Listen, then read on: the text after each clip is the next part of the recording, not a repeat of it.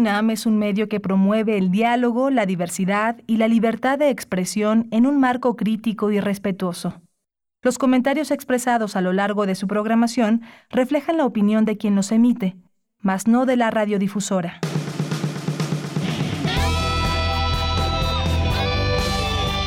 Prisma RU. Relatamos al mundo.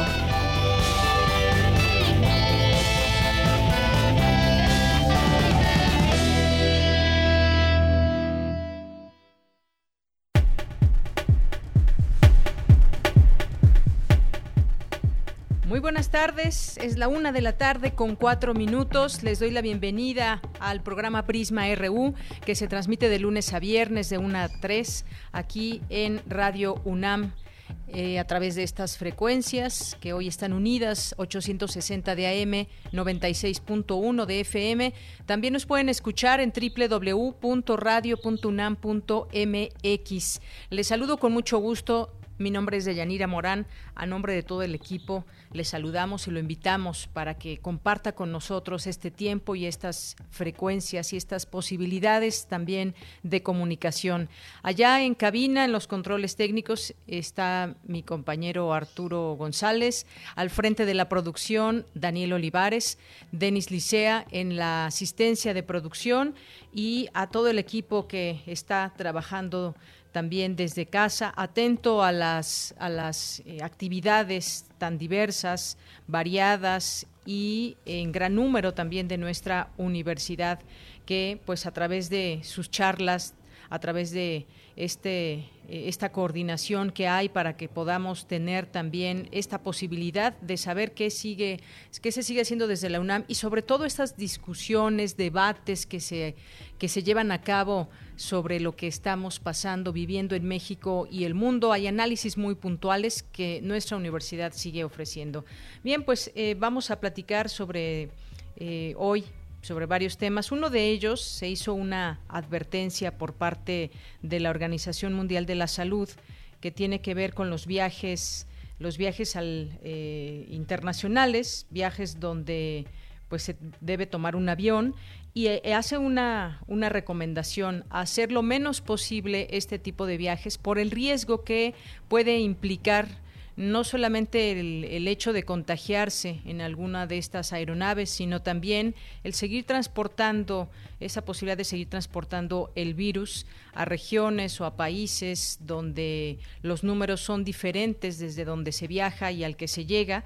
Vamos a platicar de este tema en un momento más. Será un tema que abordaremos con Jorge Baruch, el doctor Jorge Baruch Díaz Ramírez, que es jefe de la Clínica de Atención Preventiva del Viajero de la Facultad de Medicina y además es responsable del Centro de Diagnóstico COVID-19. También vamos a platicar con Elisa Godínez, que es politóloga y doctora eh, por la UNAM. Eh, perdón, por la UAM, Iztapalapa, y es investigadora del Instituto de Investigaciones Sociales de la UNAM.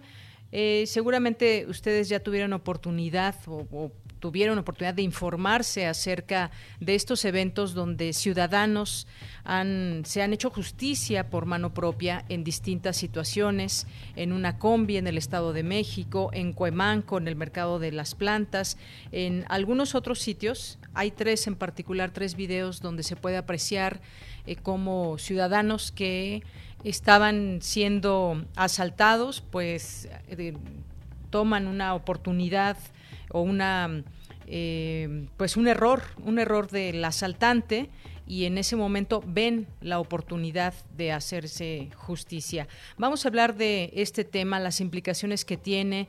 Hubo un revuelo muy importante en redes sociales, opiniones a favor y en contra de cómo reaccionaron los ciudadanos afectados. Vamos a platicar de este tema y vamos a hablar también con David Vázquez, que es director de comunicación social de la Dirección General del Deporte Universitario. En este mes se cumplen 30 años del programa Goya Deportivo y Deporte UNAM. ¿Cómo lo van a celebrar? Ellos nos van a hacer una serie de invitaciones, no se lo pierdan.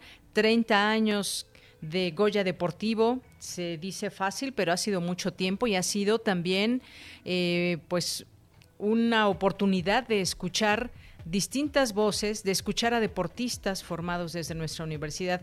Así que acompáñenos también a esta entrevista con David Vázquez. Vamos a tener luego nuestra segunda hora una conversación con Paulina Magaña coordinadora de salud alimentaria del Poder del Consumidor, porque el Congreso de Oaxaca aprobó modificar la ley de los derechos de niñas, niños y adolescentes para prohibir vender, regalar, distribuir o promocionar productos no saludables a menores de edad. Los padres de familia tendrán este control o eso se pretende con, con, esta, con esta ley. Hay reacciones de parte de eh, empresarios en torno al tema que no están a favor de esto y conversaremos con ellas sobre este tema. También es el Día Mundial de la Lactancia Materna y conversaremos también de esto con ella. Hoy es jueves de las olas y sus reflujos con Cindy Pérez Ramírez, eh, que hoy nos da a conocer nos hablará de la revista digital Las Libres. Vamos a tener cine con el maestro Carlos Narro, vamos a tener cultura con Tamara Quirós, así que quédese con nosotros. Recuerde que nuestras redes sociales están dispuestas para ustedes y para poder comunicarnos, arroba Prisma RU en Twitter, Prisma RU en Facebook. Desde aquí, relatamos al mundo. Relatamos al mundo. Relatamos al mundo.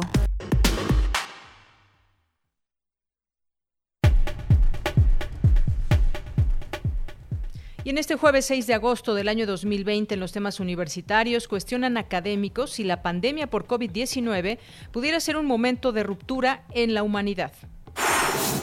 Inauguran el Foro Nacional de Trabajo Social 2020.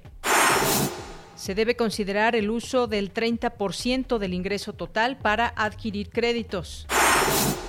En materia nacional, el presidente Andrés Manuel López Obrador dijo que alista un plan de desarrollo integral y de mejoramiento urbano para los pueblos yaquis y además les ofrecerá una disculpa de su gobierno como un acto de justicia histórico debido al abandono y las atrocidades que han padecido. Después de la filtración de un audio con cuestionamientos al gobierno de la 4T de Víctor Toledo, titular de la Semarnat, el mandatario López Obrador reconoció que en su gabinete hay discrepancias, pues afirmó no hay pensamiento único y todos opinan con libertad. Luego de cuatro retrocesos en fila a tasa anual en julio pasado, la producción de vehículos presentó una alza ligera de 0.65% en el país. En tanto, la exportación se redujo 5.47% para sumar 12 caídas, aunque menos profunda que en junio. En los temas internacionales, América Latina superó hoy los 5 millones de casos acumulados de COVID-19 y está cerca de igualar la cifra de muertes de Europa. México es el segundo país de la región con más contagios con 4.443, según cifras de la Organización Mundial de la Salud. La cifra de muertes por la explosión masiva en Beirut se llevó a 157 y a 5.000 personas lesionadas. Se elevó a 157 las personas muertas, 5.000 la de personas lesionadas, informó el Ministerio de Salud del Líbano. El presidente de Estados Unidos, Donald Trump, afirmó que es posible que su país obtenga una vacuna contra el nuevo coronavirus antes de las elecciones del 3 de noviembre, en una previsión mucho más optimista respecto a la expresada por los expertos de salud de la Casa Blanca. Hoy en la UNAM, ¿qué hacer y a dónde ir? La Dirección General del Deporte Universitario te invita a ejercitarte desde casa durante esta contingencia sanitaria. Recuerda que en su sitio oficial podrás encontrar diversos tutoriales en video de gimnasia estática, acondicionamiento físico, rítmico y aeróbico, entre otros. Este material se encuentra disponible en www.deporte.unam.mx en su canal de YouTube y en sus redes sociales. Recuerda, en esta contingencia sanitaria, Deportes UNAM te invita a ejercitarte sin salir de casa. Recuerda que muchas publicaciones de nuestra máxima casa de estudios se encuentran disponibles de manera digital para su consulta. Tal es el caso de la Facultad de Ciencias y su revista de Cultura Científica, donde podrás encontrar todo lo relacionado con el quehacer de la investigación, analizando la realidad desde distintos puntos de vista de la ciencia. Esta publicación la podrás encontrar en el sitio oficial www.revistaciencias.unam.mx. Te recomendamos la edición digital de la revista de la universidad, que este mes está dedicada al tema del sexo, analizando cuáles son los mitos de la virginidad, el sexo inseguro, los mandatos de masculinidad que nos limitan en nuestra sexualidad, entre otras aristas de este importante tema. Consulta la publicación virtual que se encuentra disponible en el sitio www.revistadelauniversidad.mx y recuerda, si aún te es posible, quédate en casa.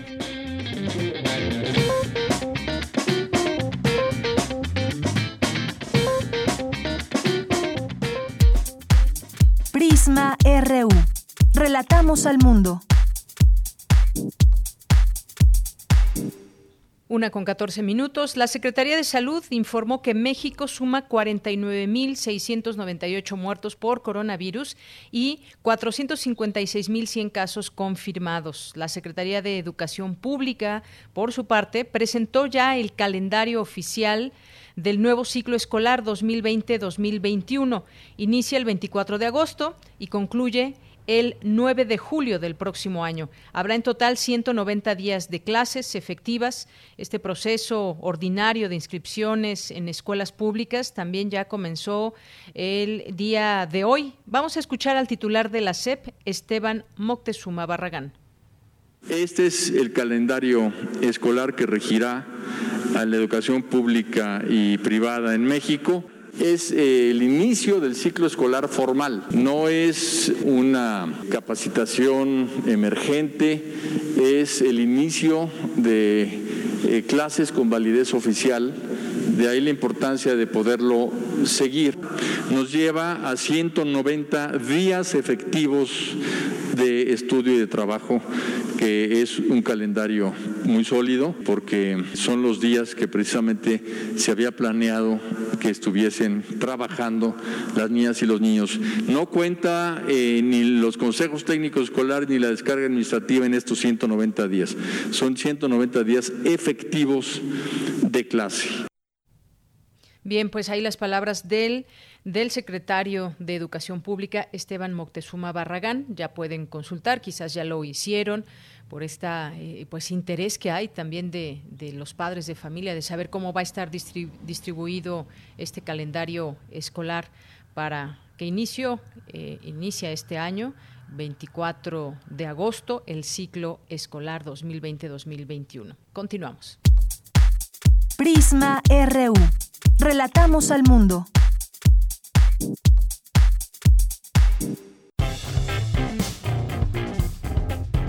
Campus RU.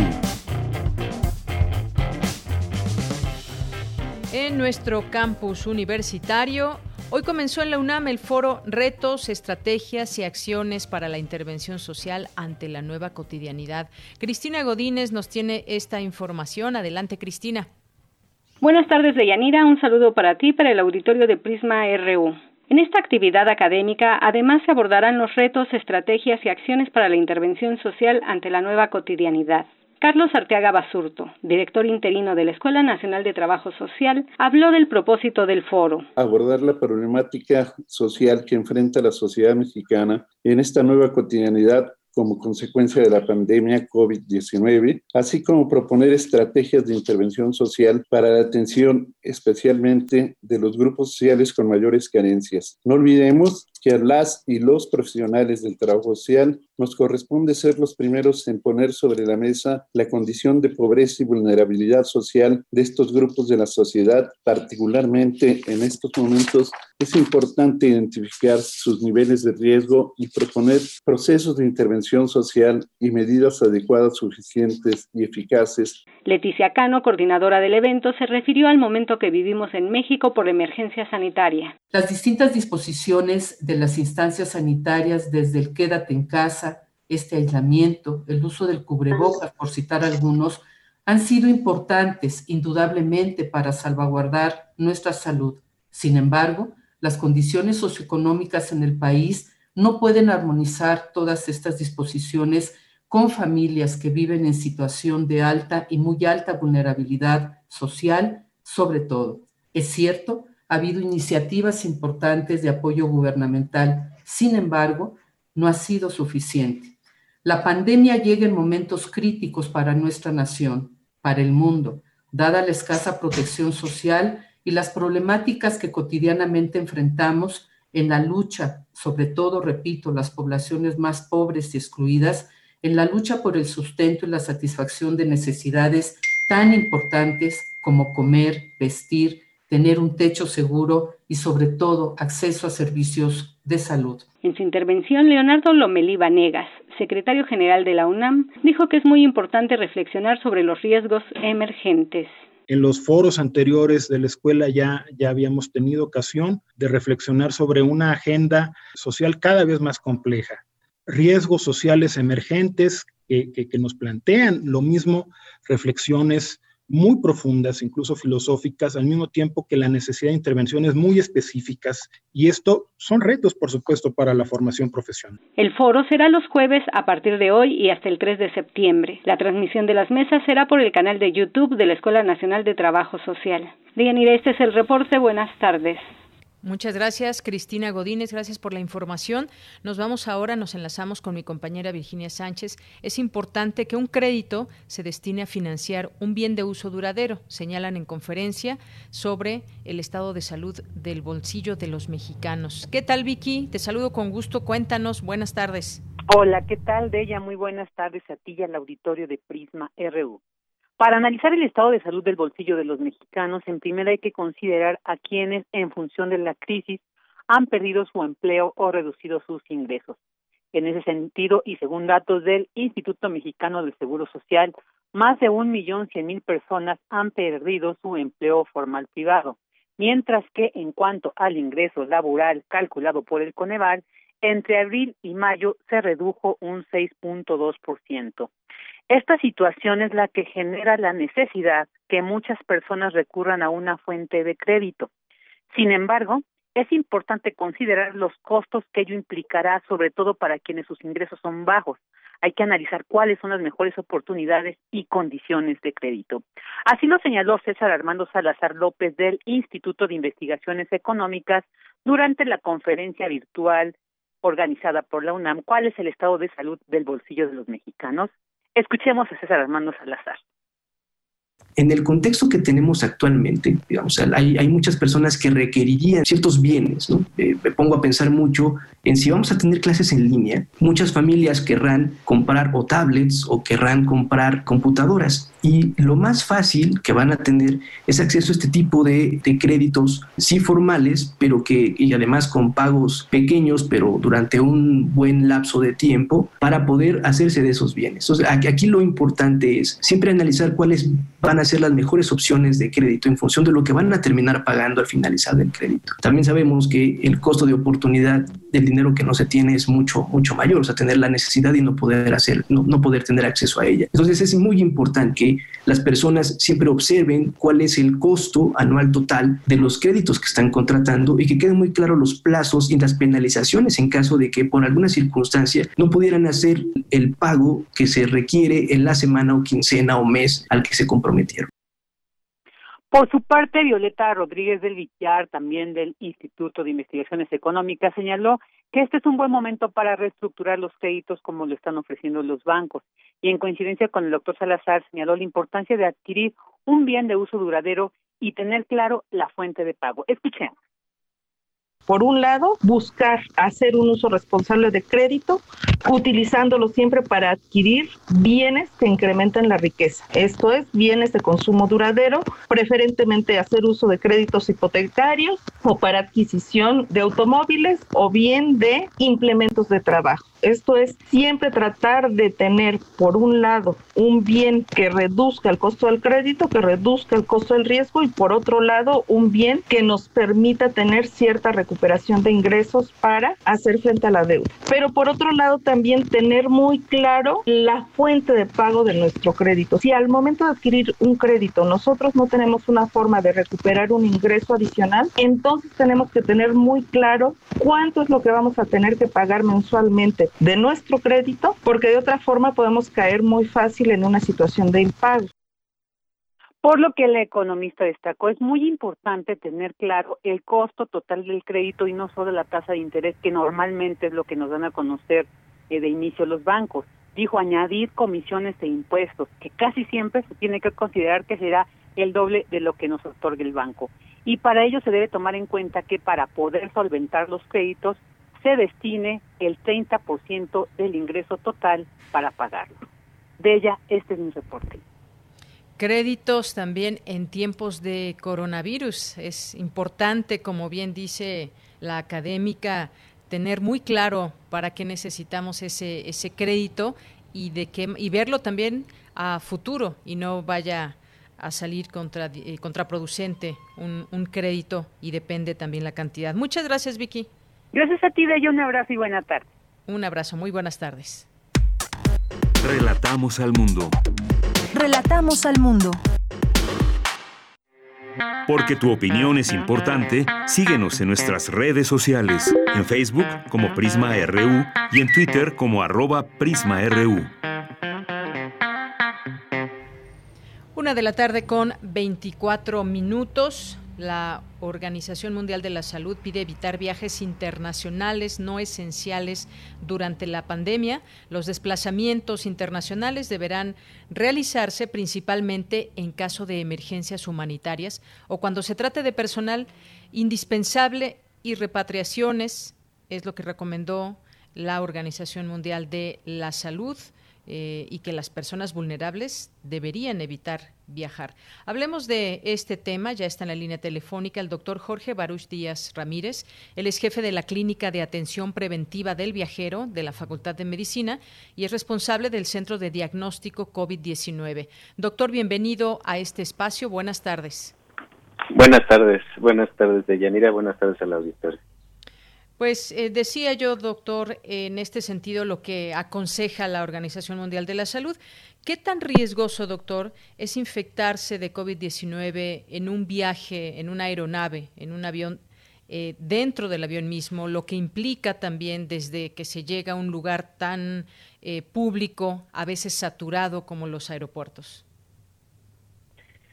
Bueno, el riesgo dentro de la cabina de avión es bajo eh, realmente los factores que influyen para que disminuya significativamente el riesgo de contagio aéreo es precisamente el flujo es, es precisamente el flujo laminar. Eh, pero también hay otros factores de, de, disminución del riesgo por ejemplo la filtración y el recambio del aire que es muy alto y efectivo eh, disminuye la cantidad de partículas virales que puedan estar eh, pues eh, de alguna manera circulando en el ambiente. Ahora, si esto se combina con las medidas obligatorias que se han implementado en, en nuestra estancia en la cabina, como es el uso del tapaboca obligatorio durante toda nuestra estancia en la cabina de avión, bueno, el riesgo de emitir o ser contagiosos y emitir este tipo de partículas virales, pues es muy bajo. Eh, ahora, y si se alternan los eh, tiempos de comida, donde nosotros nos tenemos que retirar el tapaboca, bueno, esto también disminuye en mucho el riesgo de contagio. No así, por ejemplo, en los aeropuertos, en donde sí es, elevado el riesgo debido a que muchas personas transitan por este tipo de infraestructuras y eh, lo hacen de manera eh, a veces los aeropuertos bueno están son cerrados entonces eso también limita mucho el el flujo del aire o incluso los salones VIP que están cerrados, pues también limitan este tipo de flujo de aire natural. Bien, creo que e, es importante mencionar todo esto porque se ha hablado también en distintos estudios que la posibilidad de que el aire corra en un espacio eh, cerrado cuando alguien está contagiado pues ese aire puede estar transportando el virus y como sabemos en los aviones se utiliza ese aire, aire acondicionado y que se sienta en la parte de adelante eh, contra quien se sienta hasta la parte de atrás, en esta circulación de aire pudieran darse contagios. ¿Cómo hay un hay una forma a la que se cambió ahora para evitar esos contagios o siempre ha sido de esta manera que se va renovando este aire, doctor? No, siempre ha sido de esta manera y realmente no el, la posición en el asiento del avión y la cabina de avión no influye en cuanto al aumento o disminución del riesgo, básicamente el riesgo es el mismo. Eh, y lo que sí es importante es, eh, es mencionar que no es eh, el mismo riesgo que se corre en una cabina de avión el que se corre en una cabina de autobús o en una cabina de automóvil en donde pues por, por supuesto que el hecho de no contar con este tipo de filtros de alta eficiencia y con este flujo de aire laminar, pues, eh, obviamente aumenta o no garantiza una disminución del riesgo efectiva. Así es. Ahora bien, el levantamiento de las restricciones a los viajes debería basarse en una evaluación profunda del riesgo, según dice la Organización Mundial de la Salud, teniendo en cuenta la situación epidemiológica y el contexto locales. Es parte de las eh, de lo que dicen sus recomendaciones. Aquí el problema puede ser Cuestión de tiempo. Viajar hoy implica un gran riesgo.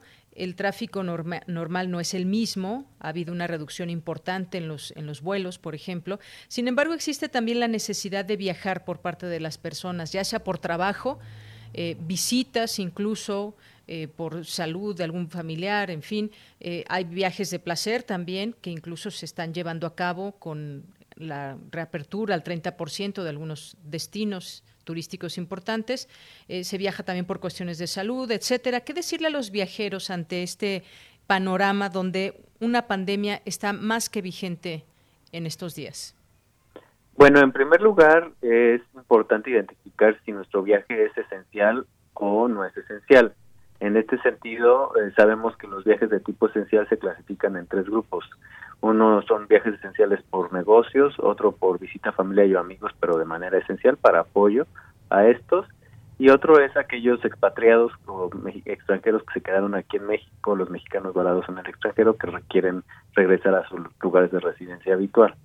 Eh, todos estos viajeros están, eh, bueno, tienen que viajar por estos tipos de motivos y eh, recordar también que por lo menos hasta el día de hoy y prácticamente lo que resta del mes, la Secretaría de Relaciones Exteriores ha eh, implementado un aviso preventivo de viaje en el cual desde marzo tiene vigente el no hacer viajes de tipo no esencial eh, hacia el extranjero. Entonces, en este sentido, a los viajeros eh, requieren ser responsables y esto pasa por respetar las recomendaciones de viaje, no solamente en nuestro país, sino de los países a los que visitamos y pues para los mexicanos prácticamente están cerrados en estos momentos una gran cantidad de destinos.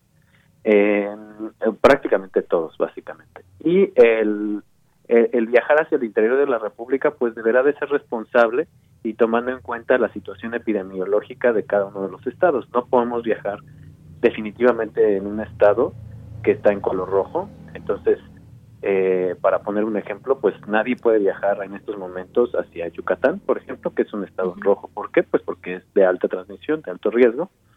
Lo que sí podemos hacer es desplazarnos en los estados de color naranja, si es que así lo necesitamos, es, es necesario, no por placer, pero si es necesario, si es, es importante, desplazarnos hacia lugares del mismo color, no hacia lugares de mayor intensidad y tampoco podemos estar pretendiendo desplazarnos de un lugar en semáforo rojo hacia uno en naranja, porque entonces lo único que vamos a hacer es introducir con un mayor riesgo eh, eh, una enfermedad con una menor intensidad a este a esta, este tipo de regiones. Entonces es muy importante que seamos responsables con nuestra movilidad, nuestro desplazamiento, sobre todo en estas fases de transmisión intensa, colores naranjas y rojos, no está recomendado viajar. Si acaso lo podemos hacer, pues lo podríamos hacer hacia las regiones cercanas, hacia nuestro lugar de residencia habitual, pero pues básicamente fuera de esto no, no podemos estar viajando en estos momentos. Muy bien, doctor. Y le preguntaría otra cosa. Entre estas recomendaciones también se habla de que los viajeros mantengan la distancia física, que se laven las manos y que lleven mascarilla en función de pues de prevenir y evitar cualquier contagio. Sin embargo, hemos visto imágenes que se han compartido, que se hacen virales o no, eh, cómo van los, los aviones, por ejemplo, al interior de la República. Y básicamente lo que podemos ver es que vienen llenos y que no hay una separación entre dejar un asiento vacío y otra persona, sino que van van a tope varios de ellos. ¿Ahí qué se puede hacer como, como viajero?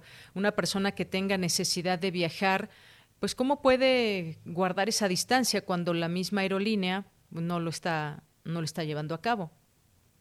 Bueno, en este sentido recordemos que eh, la estrategia para disminuir el riesgo es multicapa y esto quiere decir que no solamente se implementa una medida para disminuir el riesgo, sino que se implementan varias al mismo tiempo de manera simultánea para disminuir el riesgo de manera significativa si bien en estos momentos no ha habido un contagio eh, documentado entre pasajeros, sí, sí ha habido contagio entre tripulación y pasajeros y entre tripulación entre ellos.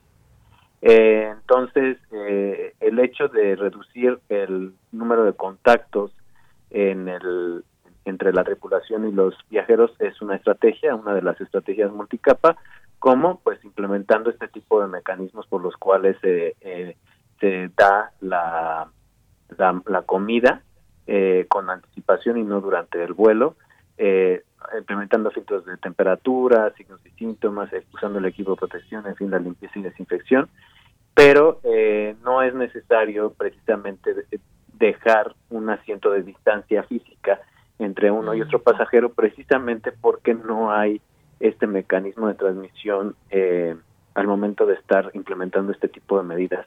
Y aparte el flujo laminar ayuda mucho eh, y la filtración de, alta eficiencia también. No así, por ejemplo, en los autobuses, ahí sí se tendrá que dejar un, un asiento de por medio entre cada uno de los pasajeros y a implementar otro tipo de medidas y bueno, en los automóviles particulares, bueno, se tendrá que tener, tener extrema precaución de no viajar con personas con las cuales no compartamos nuestra vivienda.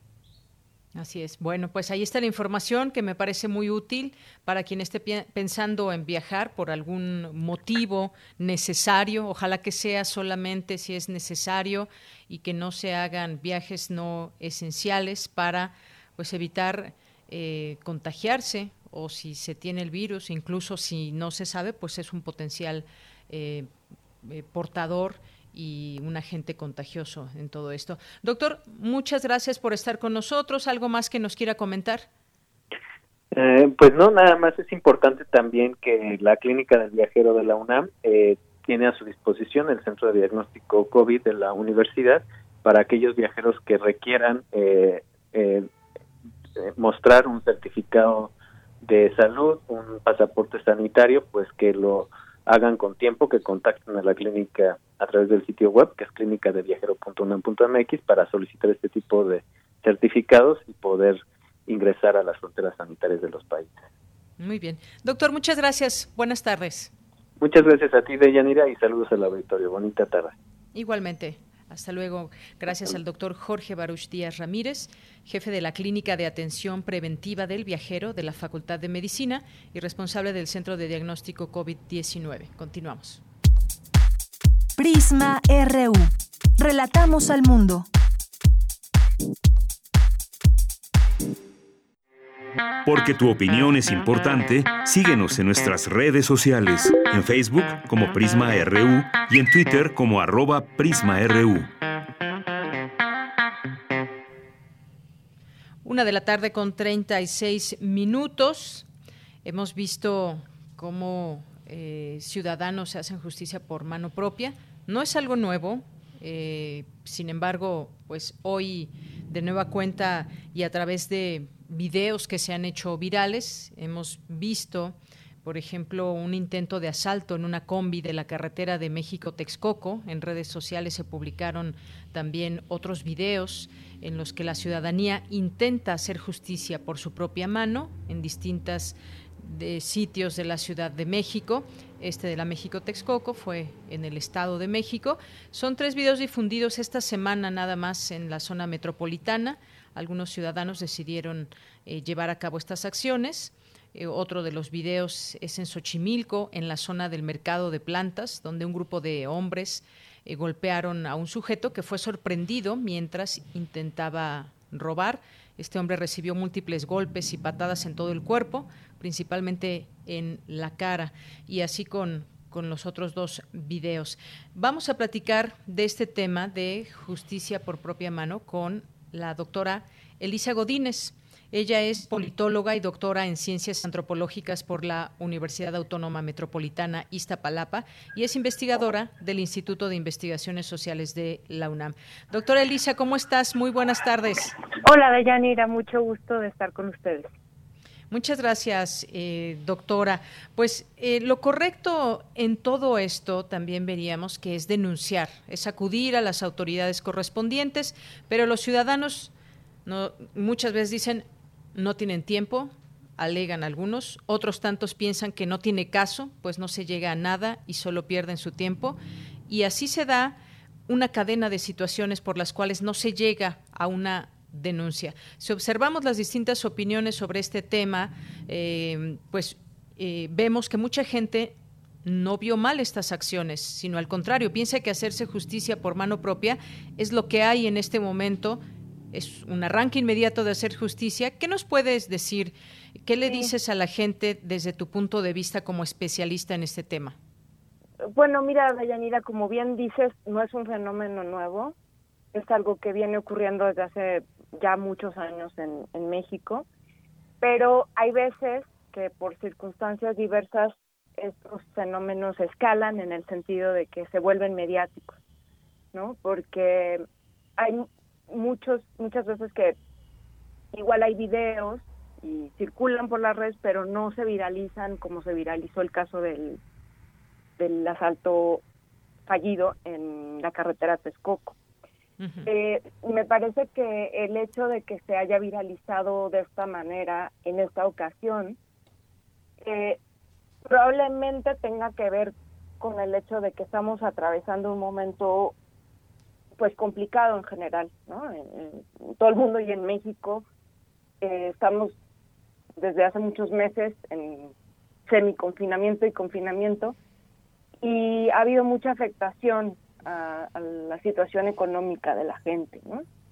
Entonces, eso junto con pues una serie de sentimientos de angustia, de incertidumbre y demás que generan en, en las personas pues eh, muchas emociones reprimidas, ¿no? Y en el momento en el que esto pasa, eh, la gente que ve esto en las redes sociales le, le parece muy aceptable, ¿no? Esta vez en particular el caso de Texcoco a mí me llamó la atención porque eh, mucha gente lo, lo manifestó como aceptable, ¿no? Entonces eso creo que tiene que ver con, con un ánimo ahorita de, de que se mezcla el miedo, la incertidumbre, la situación difícil en términos económicos y demás, junto con un sentimiento de agravio histórico que hay, ¿no? de, que en este país en donde los niveles de impunidad son tan altos, pues la gente no confía en el sistema de justicia y, y ve como estos actos son una manera en la que ven que hay eh, la posibilidad de que alguien pague ¿no? Eh, por una falta. Y, y, bueno, es preocupante, ¿no? ¿no? No estoy diciendo para nada que esto sea aceptable, pero hay que entender el fenómeno desde esa perspectiva. Claro. Eh, doctora Alicia, las autoridades de seguridad en el Estado de México, eh, parte conurbada de la Ciudad de México, han dicho que al terminar la Jornada Nacional de Sana Distancia, hubo un repunte en los crímenes de asalto en el Estado como consecuencia del confinamiento. Vaya, eh, poner en contexto este tipo de situaciones me parece que, pues sí, es, es, parte de lo que estamos viviendo como país, que está viviendo el mundo también, eh, que pueden incrementar eh, la violencia y demás por distintas razones. Pero vuelvo a que este problema del asalto en el transporte público no es a raíz de o después del confinamiento que todavía no. pues hay un exhorto, sino parecería ser que este problema tiene, bueno, no parece, tiene muchos años el asalto en el transporte público, sobre todo en el Estado, y parece que nada se hace, parece que no interesa el tema a las autoridades, no saben, no pueden, no quieren. Ante ello, hay una respuesta social que me parece eh, importante atender también. Sí, totalmente, totalmente, tal cual lo, lo, lo describes de Yanira, es, eso es cierto. Lo que yo te digo es que ese fenómeno de, de los asaltos en, el, en la digamos en la periferia entre el Estado de México y la Ciudad de México es muy frecuente y la gente por supuesto está cansada. Las autoridades tendrían que atender este problema como una prioridad porque digamos cuando salta el tema al, a los medios y a las redes cuando vemos este tipo de cosas, pero pues cotidianamente eso prácticamente ya no es noticia, ¿no? El que a la gente se le, se le asalte todo el tiempo, todo el tiempo. Y claro, en cuanto existe la oportunidad de que la gente se defienda, pues pasa esto, pasan estas cosas, ¿no? Esto en este caso, pero hay, hay otros casos también muy dramáticos en donde, por ejemplo, actúan los llamados em, vengadores anónimos, que son normalmente son gente que tiene entrenamiento en el uso de las armas y viene armado y, y, en ese momento pues eh, lo que hace también es dispararles a los a los presuntos criminales y todo esto, pero que también se vuelve una situación muy riesgosa, ¿no? porque un tiro ahí que salga y hiera a otras personas, en fin, es, es delicado. Es delicado. Y decía yo del Estado de México, pero también en la Ciudad de México, por ejemplo, el, pasado 24 de junio, ya, ya tiene algunas semanas, el secretario de la Defensa Nacional eh, comentó en, una de estas conferencias eh, matutinas, no, no es cierto, fue en una conferencia que realizó la doctora Claudia Sheinbaum, eh, dijo que nueve alcaldías concentraban la actividad delictiva en la, en la capital, dio a conocer cuáles eran y también eh, pues señaló que tienen estas eh, estas alcaldías concentran el 62% de los habitantes. Este es un fenómeno preocupante en general porque a quien se asalta es al trabajador, es al estudiante en su momento, es, al, es a la ama de casa, en fin, es al, al trabajador que está abordando un transporte público eh, y que, pues bueno, también tiene necesidad de ir a trabajar y el que le roben, pues es algo muy, muy grave. Eh, y por otra está ese asaltante que se atreve y que sabe que puede hacerlo porque no hay vigilancia, porque se puede subir a una combi o a un microbús y le roba al, al, más vulnerable, al que además tiene miedo al ver una pistola, al ver un arma punzocortante y pues el asaltado a la menor oportunidad pues ve esta situación de poder hacerse justicia y en ese momento pues que le regresen sus pertenencias robadas. ¿Hacia dónde debemos avanzar o ver en este problema? Mira, yo lo que pienso es que eh, no, no veo que esto vaya a desaparecer o a mm, bajar de la incidencia de todo esto, eh, en la medida en la que las autoridades no se tomen en serio el tema. Y cuando hablamos de prevención, pues no solamente hablamos de, que se debe destinar, por ejemplo, presupuesto a más compra de cámaras ¿no? en las calles o eh, más patrullas o más luminarias, ¿no? que normalmente es un poco como se expresa este gasto en, en la prevención, ¿no? sino que tenemos que eh, realmente en estos casos concretos, por ejemplo, el, robo en el transporte público, en estas zonas que además ya están muy localizadas, ¿no? Tendría que haber eh, pues operativos o decisiones, digamos, que tendieran a eh, evitarlo, ¿no? O prevenirlo. Eso en concreto con respecto a una cosa, porque ya saben dónde es, ¿no? O sea, ya saben las rutas y que además tampoco es tan complicado saber que es una oportunidad muy propicia el, en el transporte público, en las carreteras, en donde sabes que no se van a poder parar o que alguien no va a darse cuenta, alguien afuera del camión, ¿no? No se dan cuenta que está pasando eso. Entonces es como muy propicio. Entonces ahí tendría que haber una intervención inmediata, ¿no? De entrada.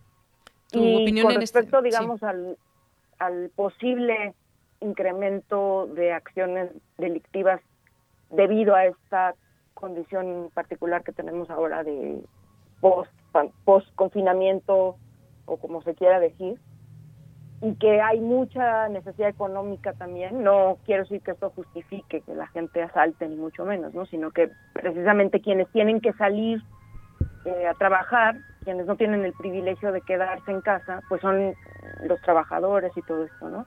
Entonces tendría que haber también pues, acciones que significaran la protección de los más vulnerables, ¿no?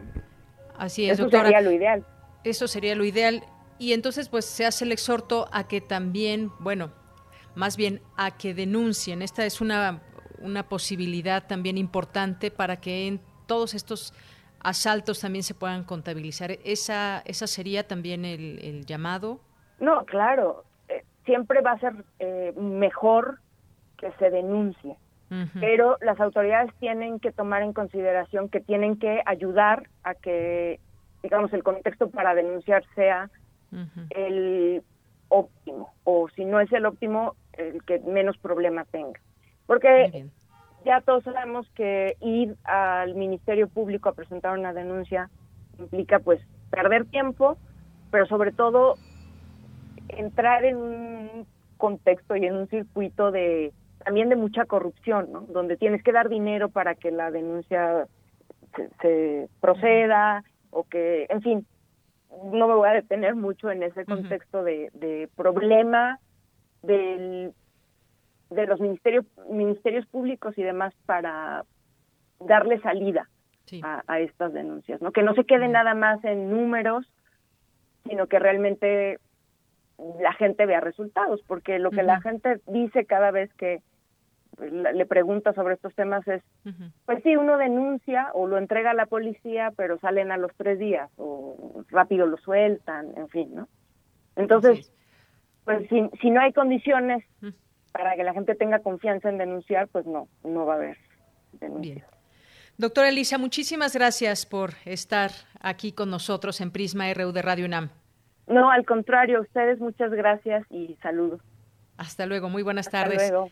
Doctora Elisa Godínez, politóloga y doctora en Ciencias Antropológicas por la UAM Iztapalapa y es investigadora del Instituto de Investigación de la UNAM. Continuamos. Prisma RU. Relatamos al mundo. Queremos escuchar tu voz. Nuestro teléfono en cabina es 55 36 43 39.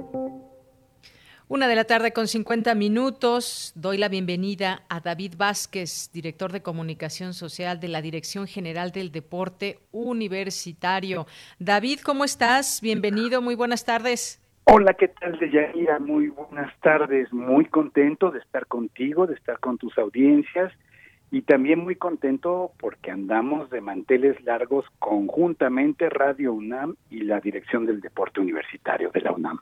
Claro que sí, 30 años de esta serie radiofónica Goya Deportivo, lo cual pues nos da mucho gusto. Nos unimos a los festejos, a las felicitaciones. Decía al inicio del programa que han sido muchos años y muchas personas que han pasado por los micrófonos, muchos deportistas también, y nos han ido contando esa historia también en estos 30 años de lo que hace Deporte UNAM. Platícanos cómo van a festejar y cómo nos podemos unir todos. Sí, como bien lo dices, es una es una historia que que se puede mencionar fácilmente diciendo 30 años, pero que atrás hay una playa de, de nombres, de deportistas, de gente que en su momento fue una promesa del deporte y que después se, se reveló ante los ojos de todos como, como grandes realidades. Eh, es una historia conjunta entre Radio UNAM y el deporte universitario, yo diría una historia de éxito, porque no es fácil eh, estar, mantener este compromiso con el deporte estudiantil universitario durante tanto durante tanto tiempo. Habla de un compromiso institucional de nuestra casa de estudios que mantiene al estudiante como como el eje de su, de su misión y vocación. Y como bien dices, es una efeméride también celebrar con, mucho gusto. Para ello hemos diseñado un programa de actividades, de conversatorios en línea que vamos a llevar a cabo a través del canal de Facebook de Deporte UNAM, que giran en torno a la disertación de lo que es el, el estudiante, lo que es el estudiante deportista, el deporte amateur, en la mirada de los medios de comunicación. Para este programa de actividades estamos considerando la, la perspectiva de caricaturistas como Trino, de gente que se desempeña en los medios de comunicación impresas, impresos, perdón, como Beatriz Pereira de, Proceso o Fernanda Vázquez de El Economista, y por supuesto también la mirada de nuestros medios de comunicación universitario a través de la presencia de, Iván Trujillo, director de, TV UNAM, Benito Taibo, director de Radio UNAM, además pues el anfitrión de la sede eh, de la serie radiofónica y de Grisela Iglesias, de directora de innovación y nuevas tecnologías de la Dirección de Comunicación Social de la UNAM, entre muchos otros. Así es, del 10 al 14 de agosto se llevarán a cabo estas actividades transmitidas que se transmitirán en línea a través de su canal de, de, Facebook. Y cuéntanos un poco eh, de estos conversatorios, de esta también posibilidad de integrarnos con ustedes, activándonos. Creo que este festejo bien vale la pena echar una mirada a lo que hace Deporte UNAM. Este programa que tienen, además, Goya Deportivo, pues nos permite eh, conocer más del deporte amateur de la UNAM, eh, así como del primer equipo de fútbol profesional del Club Universidad Nacional. En fin, el deporte pues ha llegado y llega a mucha gente desde nuestra universidad. Platícanos acerca de eh, pues todos, todas estas actividades a lo largo de una semana. Así es, como, como bien mencionas, eh, pues sí, el, la idea es refrendar este, este compromiso de la universidad con la cultura, con la cultura física.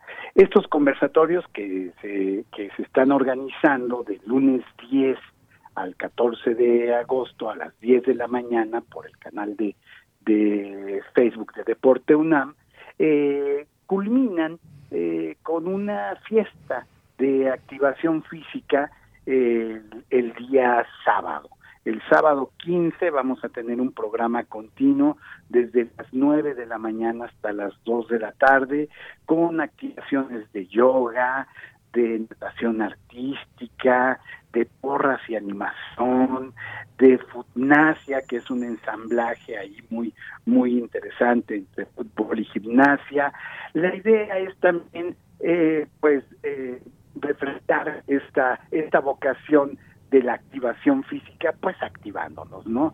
Las, las demostraciones tienen propósito de que sigamos a los profesionales del deporte universitario mientras están haciendo la dinámica y pues nosotros aprovechemos también para para sacudir el esqueleto, que ya sabes que es una excelente estrategia para conservar el, el buen estado de salud de Yanira.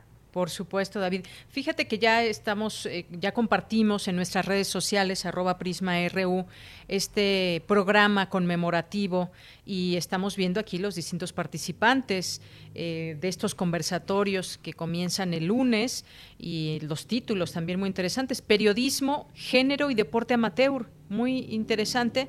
Ahí justamente va a, estar Beatriz Pereira, eh, Fernanda Vázquez y Claudia Pedraza. Eh, luego viene el deporte y la caricatura. Mencionabas a, Trino, por supuesto, a Trino Camacho.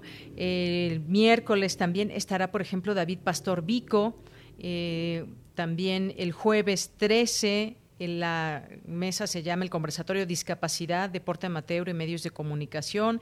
Y el viernes cierran con esto del deporte estudiantil en los medios de comunicación de la UNAM, donde estará justamente nuestro director general de Radio UNAM, Benito Taibo. Pues aquí todo este programa, algo más que nos quieras decir antes de despedirnos, porque también esta fiesta de activación física estará presente y yo lo que, lo que siempre eh, me gusta de todos ustedes es todo ese trabajo que hacen, ya sea a través de la radio, a través de Deporte UNAM, y que llegue cada vez a más personas. Eso es algo muy importante también, David.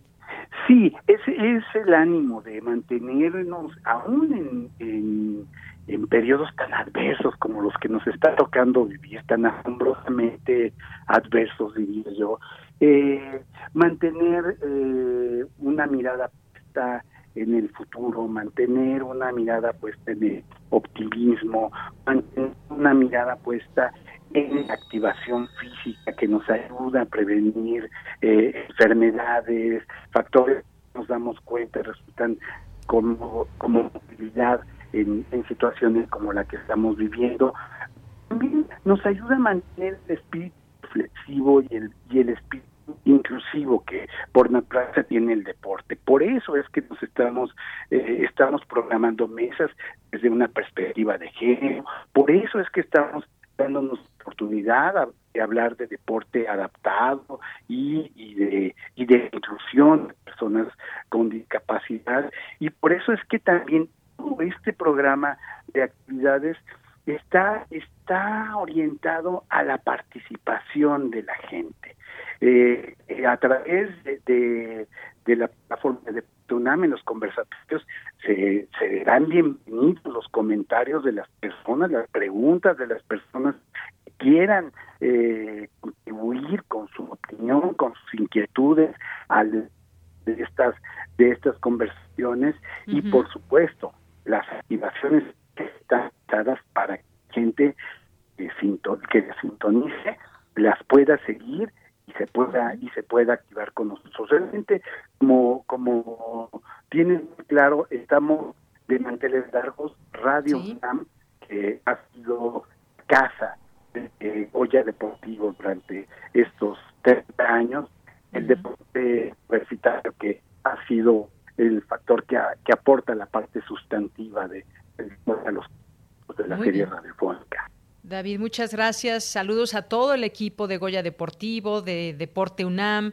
Eh, saludos a Javier Chávez, que conduce el programa, a Neftalí Zamora, que es su productor. El horario de escuchas sábado de 8 a 9.30.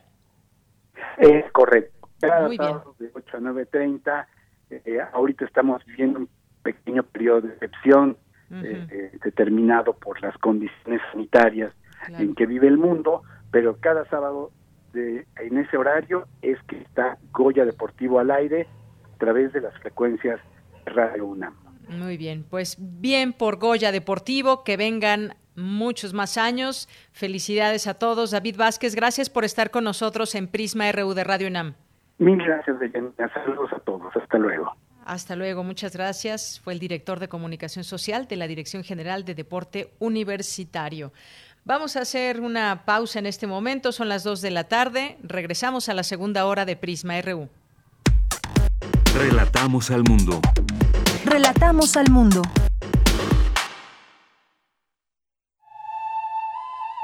Las palabras que cuentan experiencias nos transportan a conocer diferentes pensamientos y culturas. Te invitamos a recordar el viaje que nos llevó a conocer la vida y obra de poetas en lenguas originarias. Voces desde la raíz. Voces desde la raíz. Entrevistas de poeta a poeta para encontrar un solo corazón. Acompáñanos en esta retransmisión los jueves a las 10 de la mañana y los domingos a las 15.30 horas. Déjate envolver por esta producción de Radio UNAM y el Programa Universitario de Estudios de la Diversidad Cultural y la Interculturalidad. Radio UNAM, Experiencia Sonora.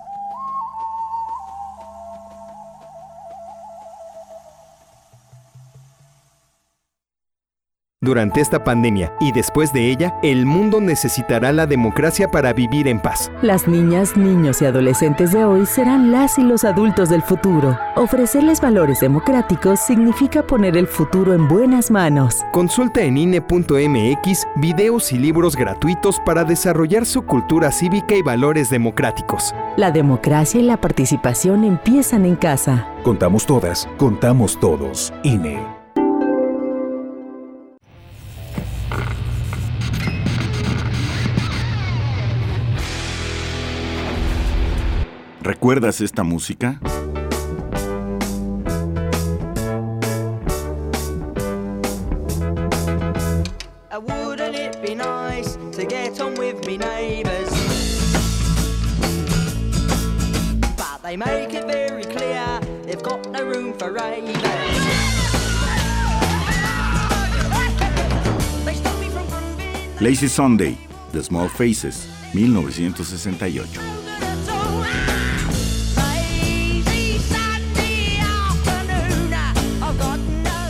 La imaginación al poder cuando el rock dominaba el mundo.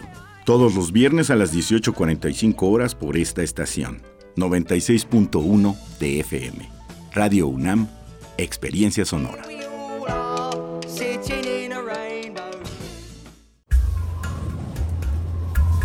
A lo largo de los años, la especie humana ha dejado una huella de destrucción en el planeta. Estamos muy cerca del punto de no retorno. Este es el momento de realizar nuestro cambio de conciencia. Habitare, Agenda Ambiental Inaplazable. Te invitamos a escuchar las labores que hacen nuestras científicas y científicos para tratar de salvar nuestra casa. Y las recomendaciones para que desde tu trinchera ayudes a cuidar el ambiente. Todos los lunes a las 16 horas, por el 96.1 de FM. Radio UNAM, Experiencia Sonora.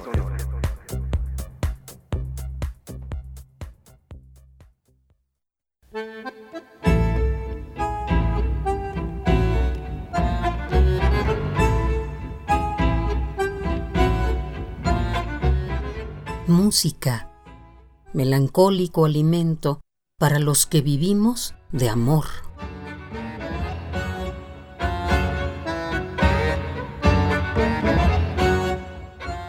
Julio Cortázar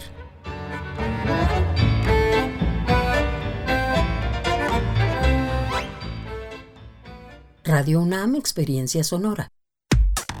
Relatamos al mundo. Relatamos al mundo.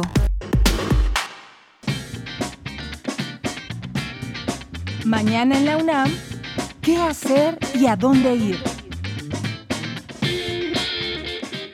La Casa del Lago Juan José Arreola te invita a disfrutar de la exposición virtual En la calle y en la historia, que retrata la lucha de más de 40 años del movimiento feminista en México a través de los archivos de Ana Victoria Jiménez, activista y fotógrafa que ha recopilado y documentado el movimiento feminista desde los años 60. Esta exposición la podrás disfrutar a partir del 12 de agosto en las rejas virtuales del sitio www.casadelago.unam.mx diagonal en casa.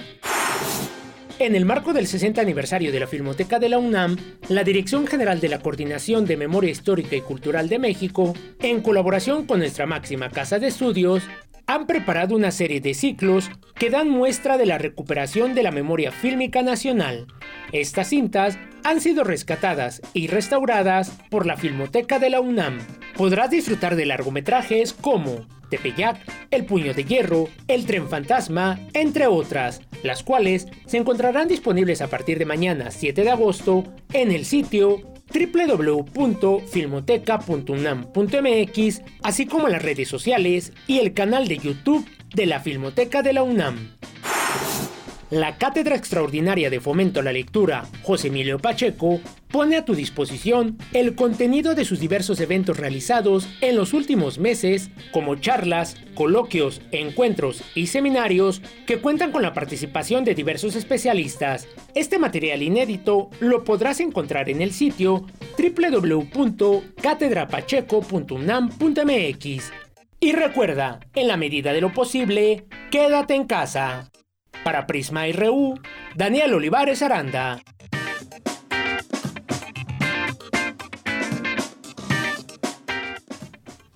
Estamos de regreso, dos de la tarde con siete minutos. Gracias por continuar aquí en esta sintonía de Radio UNAM, programa Prisma RU 96.1 FM. 860 de AM y www.radio.unam.mx. Gracias por sus comentarios a través de redes sociales. Aquí en Twitter nos escribe, le mandamos otra vez un saludo a David García, que ya, ya nos sigue, sigue nuestra cuenta de Prisma RU desde Goya Deportivo. Muchas gracias. José Ramón Ramírez nos dice, creo que la ley sobre la protección a la alimentación a los niños, niñas y adolescentes es correcta. Sin embargo, un problema que coincide es el servicio de agua potable, que en algunas comunidades es inexistente. Ahorita vamos a hablar de este tema, de lo que sucedió en Oaxaca con el poder del consumidor. Muchas gracias por su comentario, José Ramón, y saludos hasta allá, hasta su tierra, Oaxaca, precisamente. Eh, Mario Navarrete Real, le mandamos muchos saludos. A Ni lo pienses, así está en Twitter.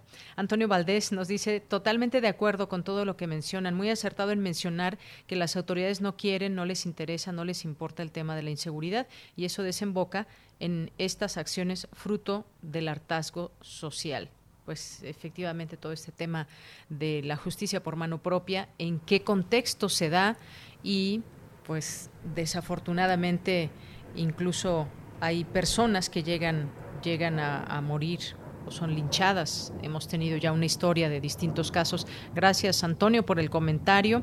Y Talvi Martínez, muchos saludos. Armando Aguirre nos dice muy buena la entrevista con la doctora Elisa Godínez, tema muy complejo que se agrava cada vez más y sin una estrategia que integre a todos los sectores y actores involucrados. Problema interminable como la misma pandemia. Gracias, Armando, por el comentario. Luis Guacuja Acevedo, al doctor le mandamos muchos saludos. Jorge Fra también, muchas gracias. A Alex Cardiel, eh, también a Calderón Si Sabía, a nuestro amigo Alejandro Toledo. Aquí también Alejandro Ortiz nos dice las benditas redes sociales son las responsables, como diría el inquilino de Palacio Nacional. En breve las televisoras, radiodifusoras, noticieros y periodistas serán parte de la historia. Pues ojalá que no, Alejandro, porque en las redes sociales puede vertir cualquier persona su opinión y es una puede ser una opinión personal basada en solamente su opinión, no bajo conocimiento o expertise. Claro que hay muchos especialistas que qué bueno que tienen eh, Twitter y también nos van dando una pauta para seguir sus informaciones en los distintos temas y todo este abanico de posibilidades para conocer opiniones tan diversas, especializadas o no en redes sociales hay que irnos con cuidado con las redes sociales. Gracias por tu comentario. Mario Navarrete nos manda un, video de Ciudad Universitaria del estadio, de la torre de rectoría de la UNAM. Muchas gracias por este video hermoso de nuestra universidad ahí sobre Avenida Insurgentes. Muchas gracias, Mario Navarrete. Y muchas gracias también a Flechador del Sol. Dice, en la frecuencia correcta, y nos está marcando en su teléfono el 96.1. Así es, frecuencia correcta, flechador, muchos saludos. Gracias también a Guerrero, que nos dice que ya está en sintonía, a Abimael Hernández también, a Rigor Mortis, eh, Santiago Luis Enrique Castillo Pérez, Ramona, Ramona Sueña también, Elizabeth Espinosa, eh, Oralia Ramírez también, muchas gracias a Liliana. Eh, Cauyotl también, le mandamos muchos saludos, claro que sí. A Edgar Chávez, que es también ya un asiduo radio escucha y me encanta también leer sus comentarios. A Abimael ya lo mencionamos, Abimael Hernández, por supuesto, también muchos, muchos saludos. Eh, Arturo Levízar, a Juancho Sub 98, agente sazonador también.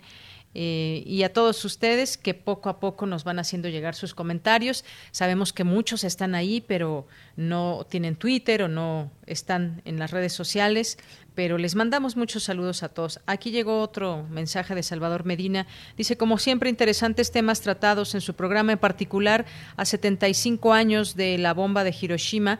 Ojalá todos los países firmaran el Tratado de Tlatelolco y no solo Latinoamérica y el Caribe. Saludos a toda la producción. Gracias, Salvador Medina. Nos vamos ahora a la información con Dulce García. Cuestionan académicos si la pandemia por COVID-19 pudiera ser un momento de ruptura en la humanidad. Cuéntanos, Dulce, buenas tardes.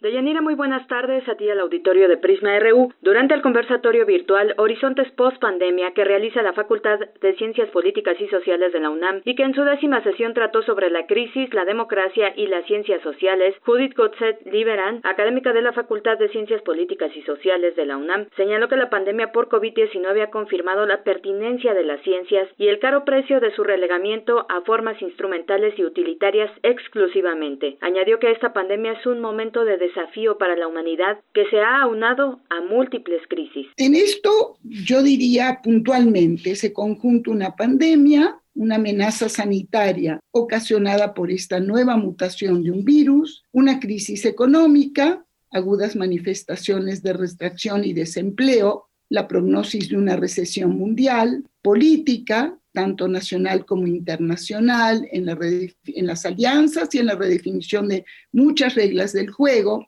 al exhibir las desigualdades desde su impacto, su percepción, sus posibles consecuencias. Por su parte, el sociólogo Michel Bebiorca dijo que en el actual contexto es necesario hacerse una pregunta imprescindible, si la pandemia por COVID-19 es una ruptura antropológica o un momento difícil para la sociedad. ¿Cuáles son los grupos que son capaces de acción y cuáles son los grupos que no son capaces de acción? Es tal vez una ruptura cultural, una ruptura antropológica que tal vez va a empezar. Pero aquí hay que discutir. Se sabe muy bien que si un fenómeno de este tipo no es de mucho más meses, la gente le van a olvidar y va a regresar a la vida de antes. No es el mismo si es años y años a vivir con un virus.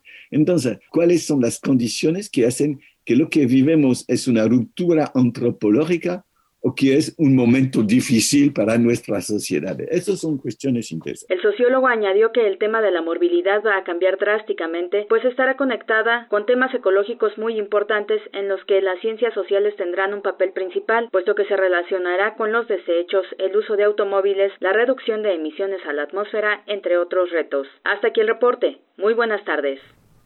Muchas gracias, Dulce García, por esta información.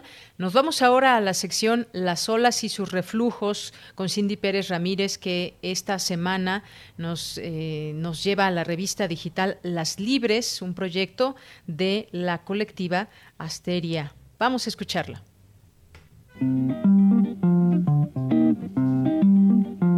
Las olas, y sus reflujos. Y sus reflujos.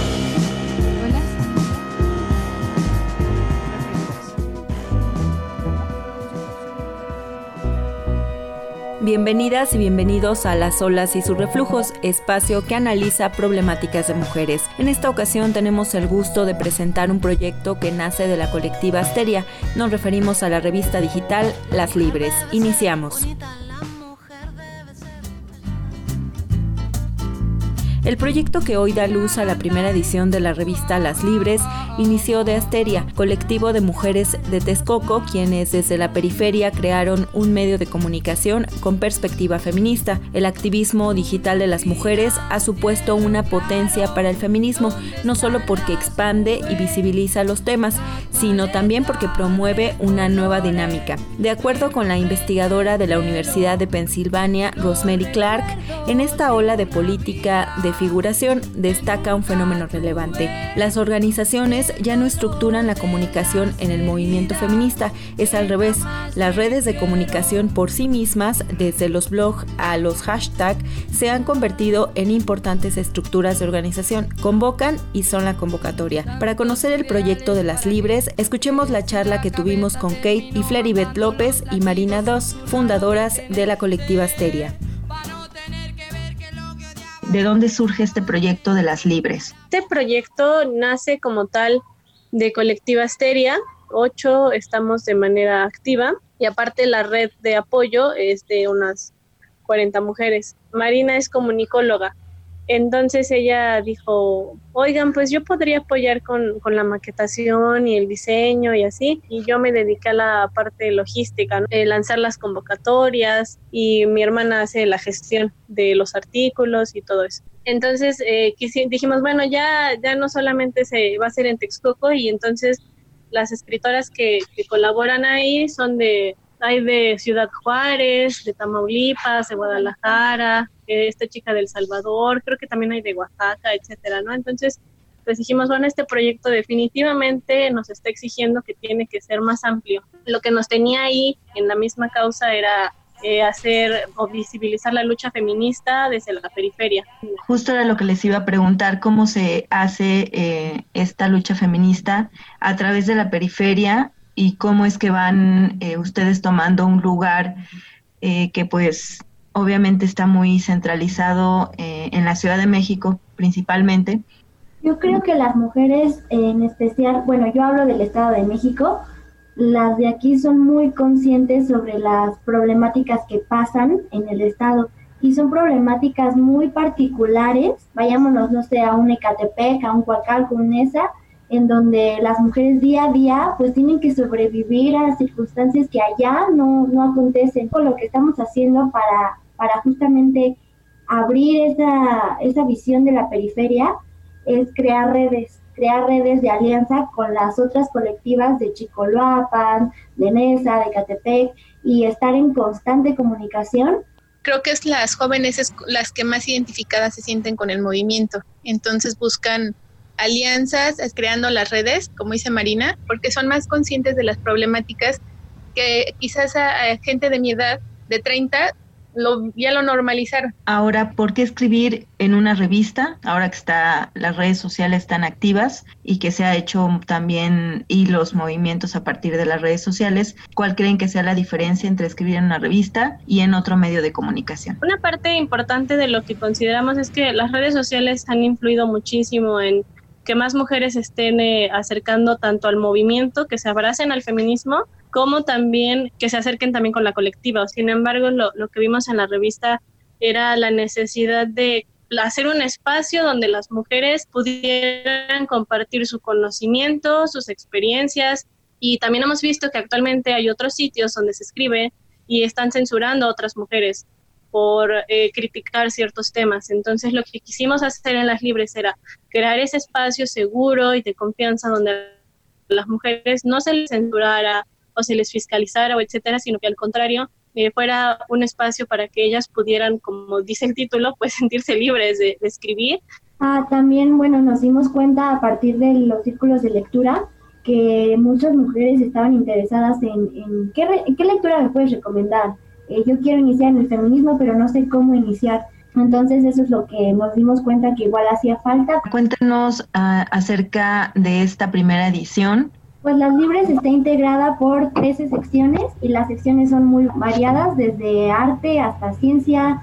En cuanto a la corrección de estilos, son unas dictaminadoras, son cinco chicas, igual de la colectiva, que ellas seleccionan los textos. Floribet, ¿quisieras comentarnos eh, para ti qué significa eh, la colectividad? Yo creo que es, algo generacional. Parte de lo que hicimos como colectiva que estamos logrando es que todas las mujeres entiendan que todas desafortunadamente hemos sido víctimas de algún tipo de violencia y que casi siempre en esta edad se nos den pareja, pero que ya normalizamos.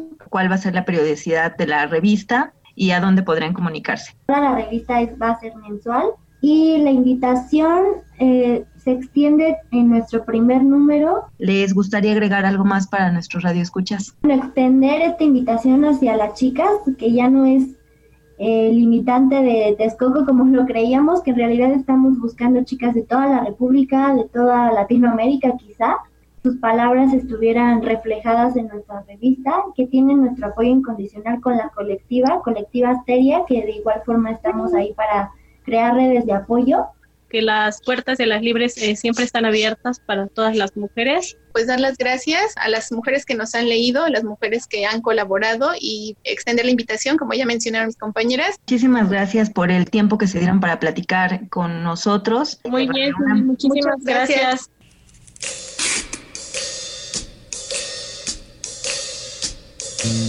¿Cómo vamos? ¿Cómo vamos? La 60 legislatura del Estado de México aprobó que la autoridad educativa estatal y municipal impulse en escuelas programas y talleres dirigidos a los padres y tutores enfocados a la educación en perspectiva de género y la erradicación de la violencia y lenguaje discriminatorio. Los dejamos nuevamente con nuestra compañera de Yanira Morán, no sin antes invitarlos a conocer la revista digital Las Libres de la colectiva Asteria. Comentarios al Twitter arroba PrismaRU y a mi Twitter personal arroba Cindyunam.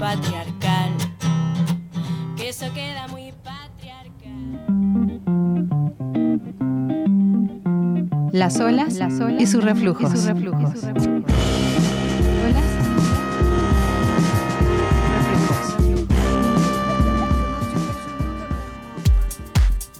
Prisma RU.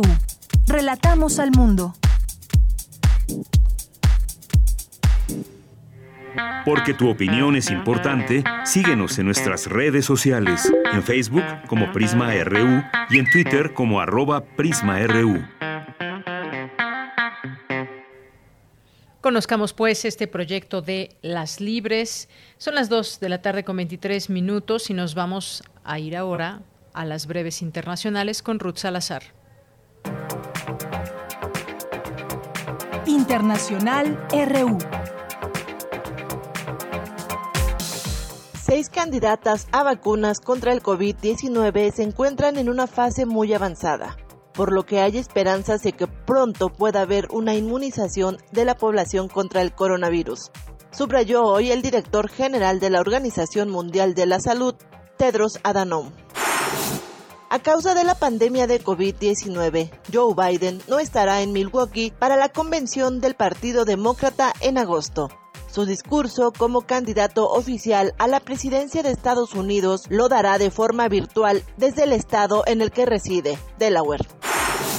El Supremo Tribunal Federal de Brasil decidió por unanimidad mantener una medida cautelar que obliga al presidente Jair Bolsonaro a proteger a los pueblos indígenas de la pandemia de coronavirus. Decenas de personas continúan desaparecidas en Beirut tras las explosiones que causaron al menos 137 muertos y 5.000 heridos en la devastada capital libanesa, donde el presidente Emmanuel Macron pidió este jueves al gobierno reformas indispensables y un nuevo pacto político para evitar el hundimiento del país. En Perú, el gobierno de Martín Vizcarra inició una investigación para revisar la causa de muerte de más de 27 mil personas, con la posibilidad de oficializar los fallecimientos por COVID-19. El mes de julio es el tercer más cálido en el mundo desde que existen registros oficiales. Los dos meses anteriores más calurosos fueron en 2019 y 2016, según los datos difundidos por el Servicio de Cambio Climático de Copérnicus.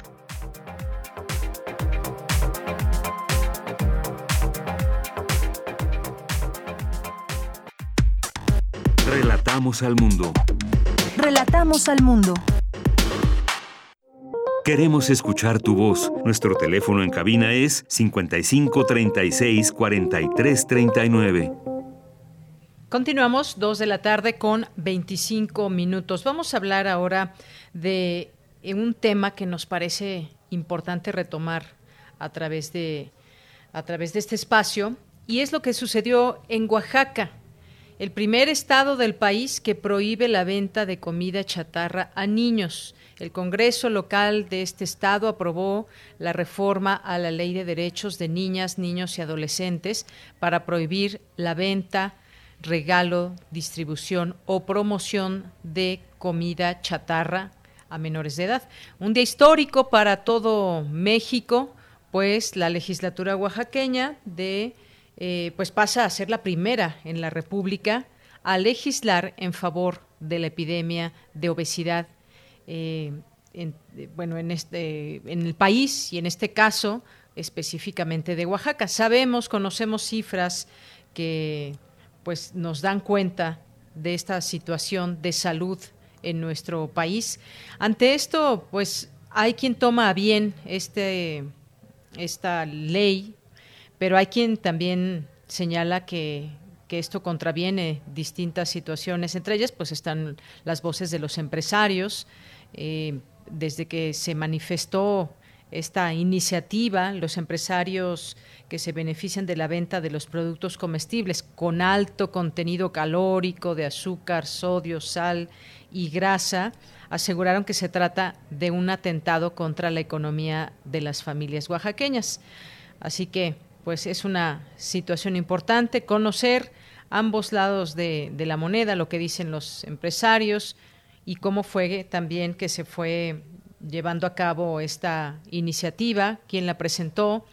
Eh, a ver, vamos a ver, les quiero comentar también esto que me parece importante. Como sabemos, en Oaxaca gobierna Alejandro Murat, es del PRI. Sin embargo, en el Congreso, en el Congreso de Oaxaca, fue Magali López Domínguez, diputada de Movimiento de Regeneración Nacional de Morena fue la responsable de elaborar esta iniciativa de reforma y gracias al respaldo de su partido consiguió la simpatía del Partido del Trabajo para lograr 31 votos necesarios para que fuera aprobada esta, esta propuesta. Ahora serán los padres de familia los responsables de decidir más determinantemente la alimentación de sus hijos. Ya les decía lo que dicen al respecto los empresarios, pero también ¿Qué dice el Fondo de las Naciones Unidas?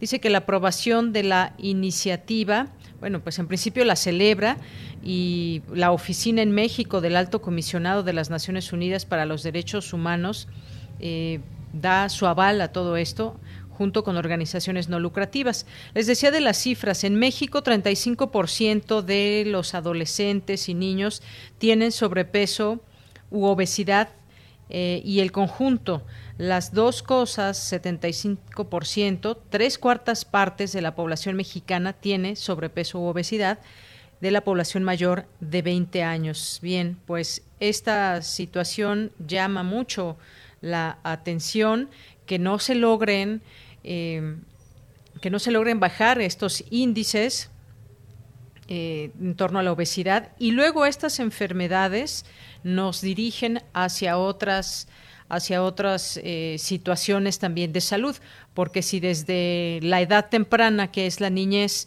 tenemos esa, ese problema de obesidad, esos eh, niños posiblemente a lo largo de su vida puedan desarrollar otro tipo de enfermedades. Bueno, aquí queremos platicar, eh, queremos platicar con el Poder del Consumidor, con Paulina Magaña, que es coordinadora de salud, además de que hoy también es un día importante que nos, nos comentaron ellos mismos que querían hablar de ello, del, eh, pues del 1 al 7 de agosto se celebra en más de 170 países la Semana Mundial de la Lactancia Materna, destinada a fomentar la lactancia materna o natural y a mejorar la salud de los bebés de todo el mundo. Bueno, mientras seguimos intentando comunicarnos con ella, fíjense que eh, pues esto también del etiquetado es muy importante, se vuelve a poner, bueno, varias veces se ha puesto a debate eh, todo este tema y eh, pues por ejemplo están estos datos, se supone que hasta donde tengo entendido, y quería justamente preguntarle al Poder del Consumidor,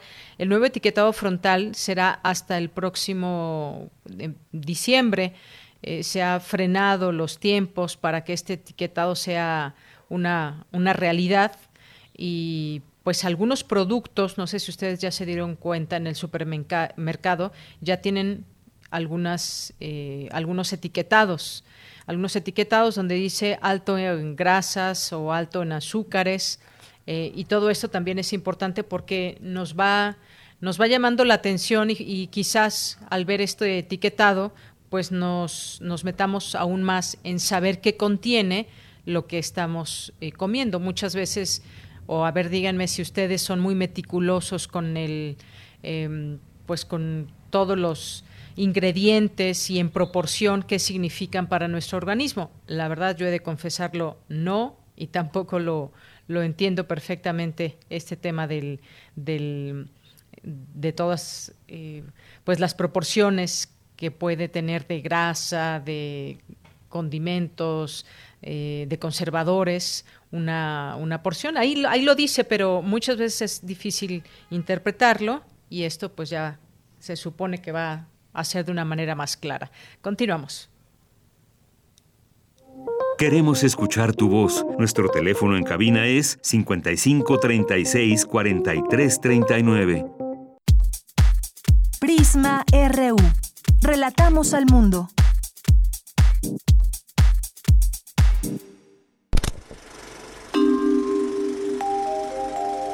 Cinemaedro.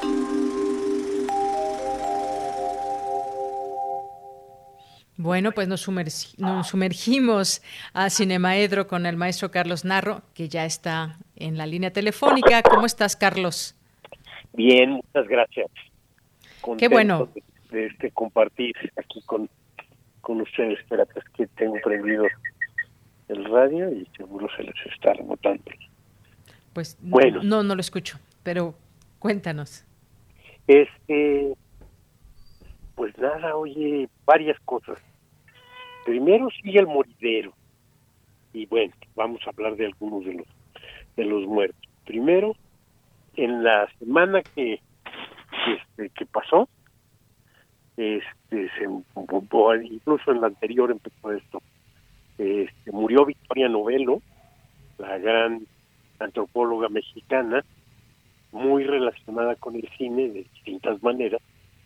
No solo fue la cuñada de Leobardo López Areche, sino ella misma fue una gran promotora desde el CIE, CIESA, el Centro de Investigaciones este, Estudios Sociales y Antropológicos, de donde llegó a ser, donde era la directora, entre muchos cargos que tuvo y demás, pero cuando estuvo ahí promovió una serie de documentales muy interesante porque fue a partir de las investigaciones del propio del propio centro.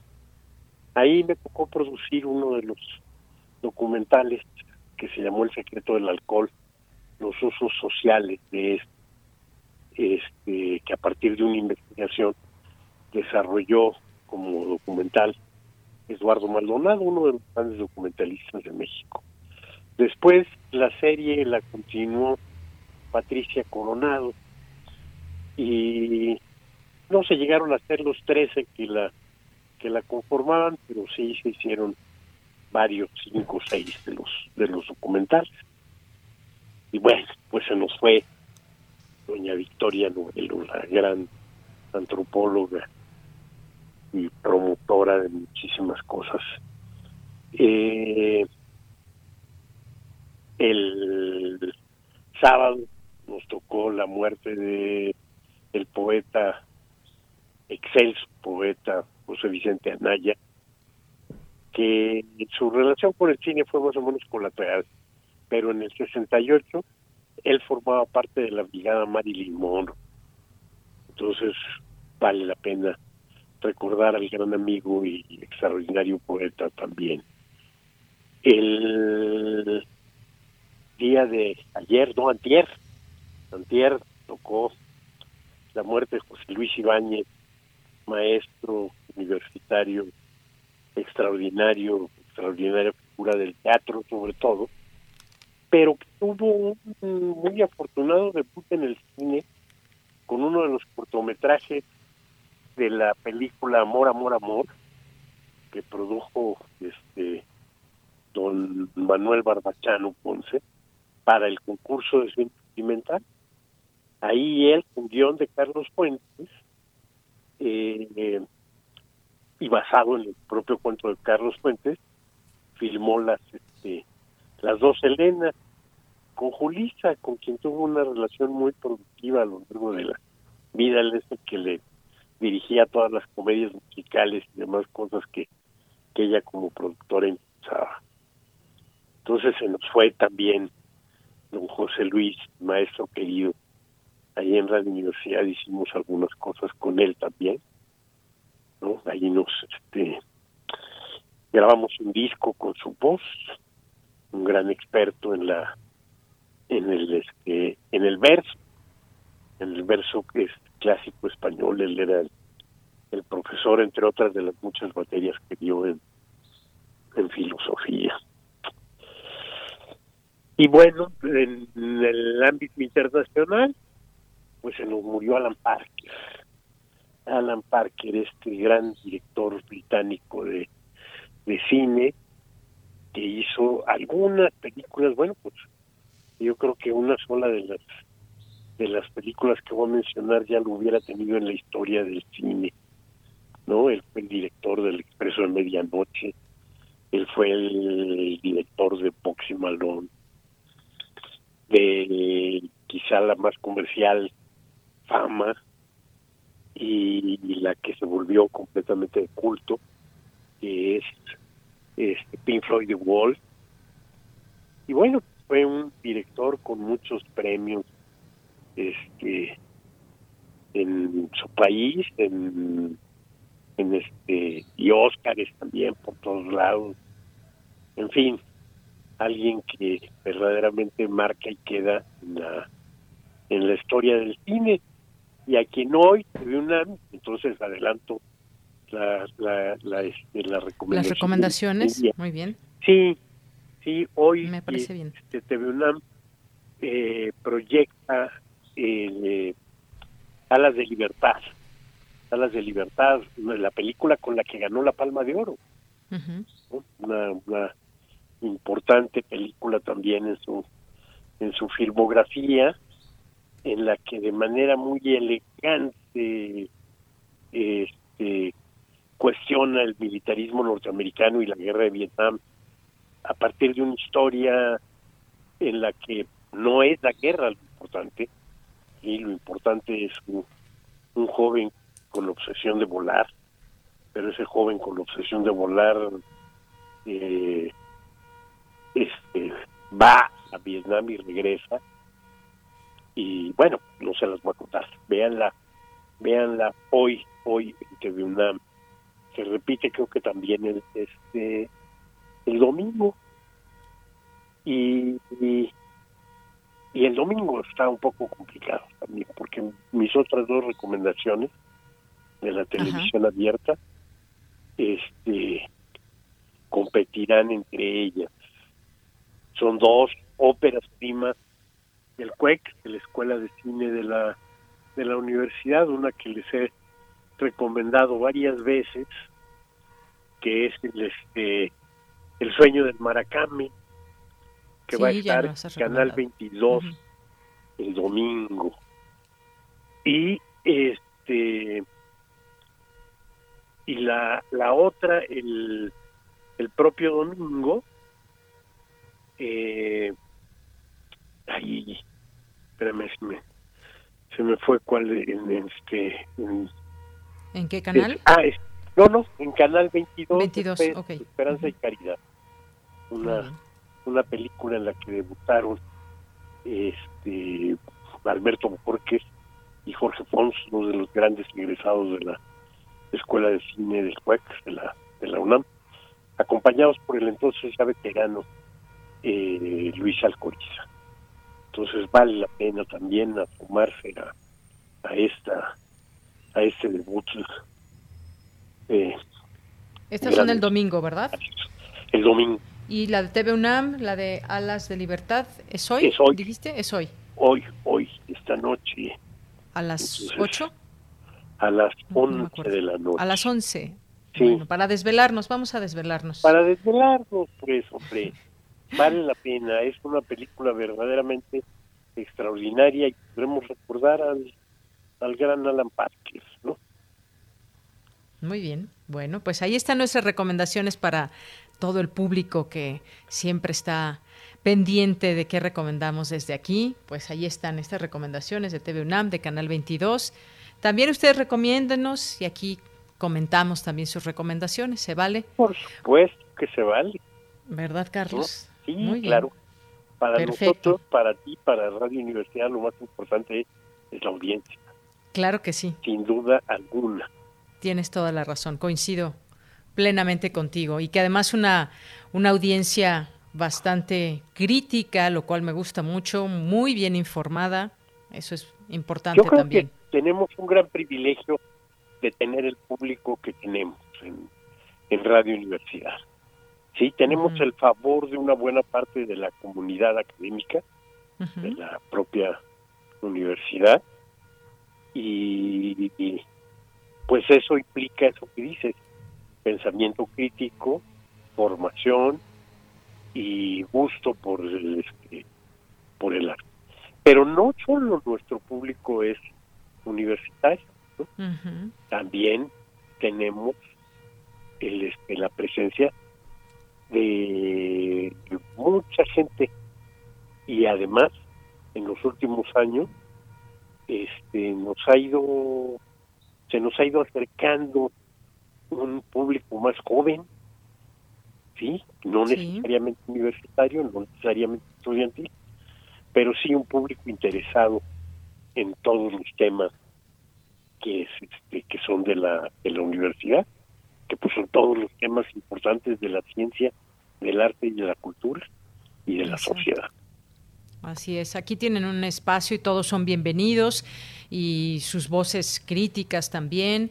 Y desde aquí también, por lo menos en este espacio puedo decirles que pues tratamos de traer aquí distintas voces, a veces son voces encontradas sobre temas coyunturales, temas de actualidad, pero es importante escucharnos todos siempre, Carlos. Yo creo que sí, ¿eh?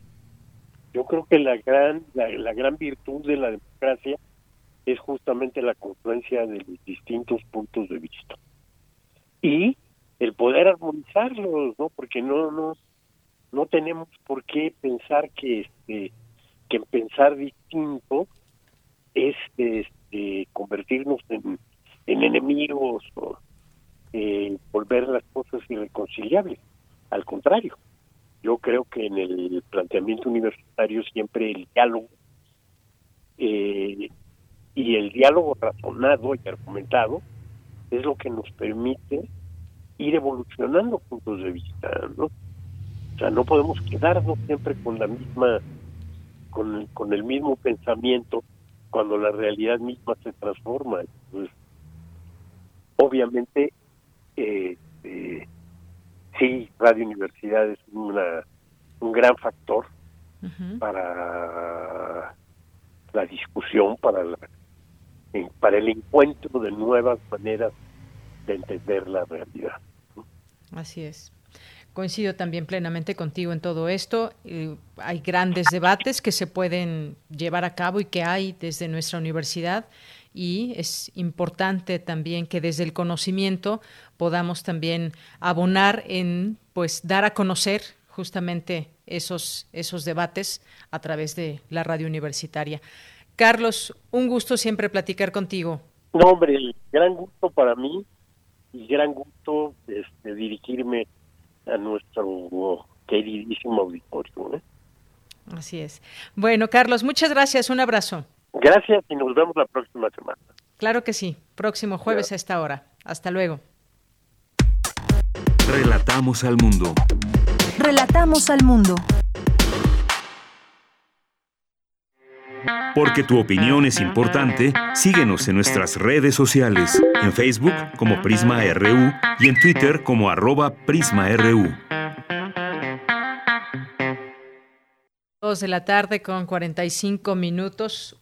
Hubo una nota hoy que parece ser que pues destapa o nos hace pensar también en qué, en qué sucede. Hubo una filtración de un audio del secretario de, la Semarnat, Víctor Toledo, un audio donde señala que hay que la 4T está llena de contradicciones y luchas de poder en el gabinete.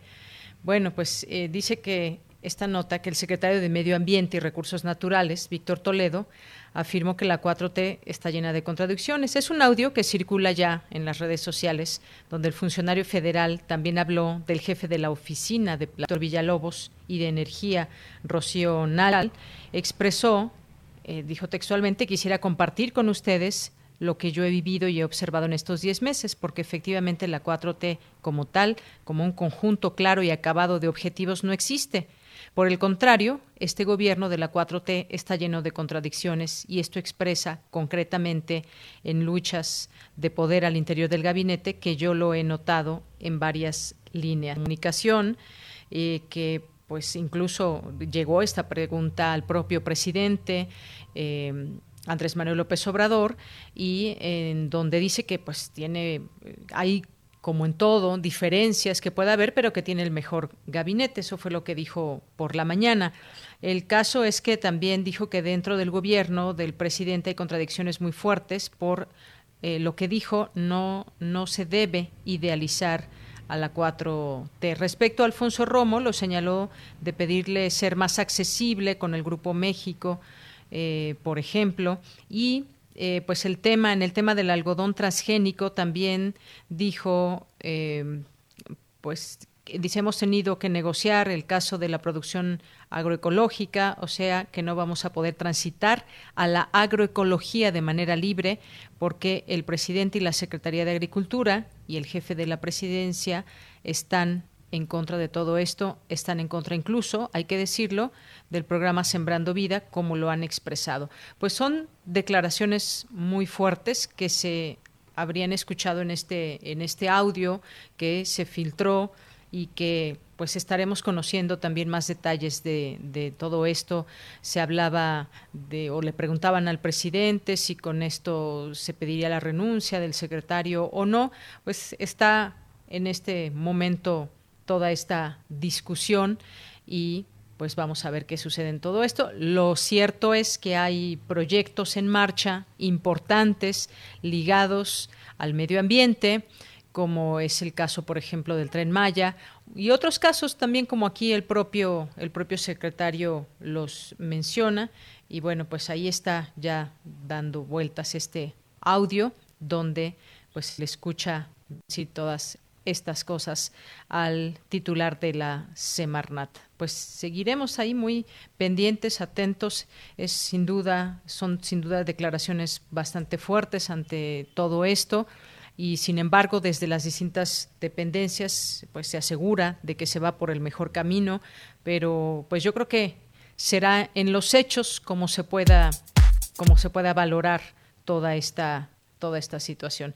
Así que en eso, en eso estamos. Incluso algunos titulares ya ponen, analizan renuncia tras audio de Toledo contra la 4T. Pues seguiremos atentos en este tema. Continuamos. Prisma RU. Relatamos al mundo.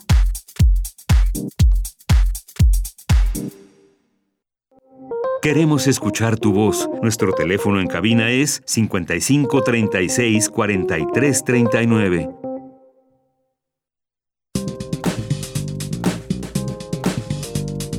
Cultura RU.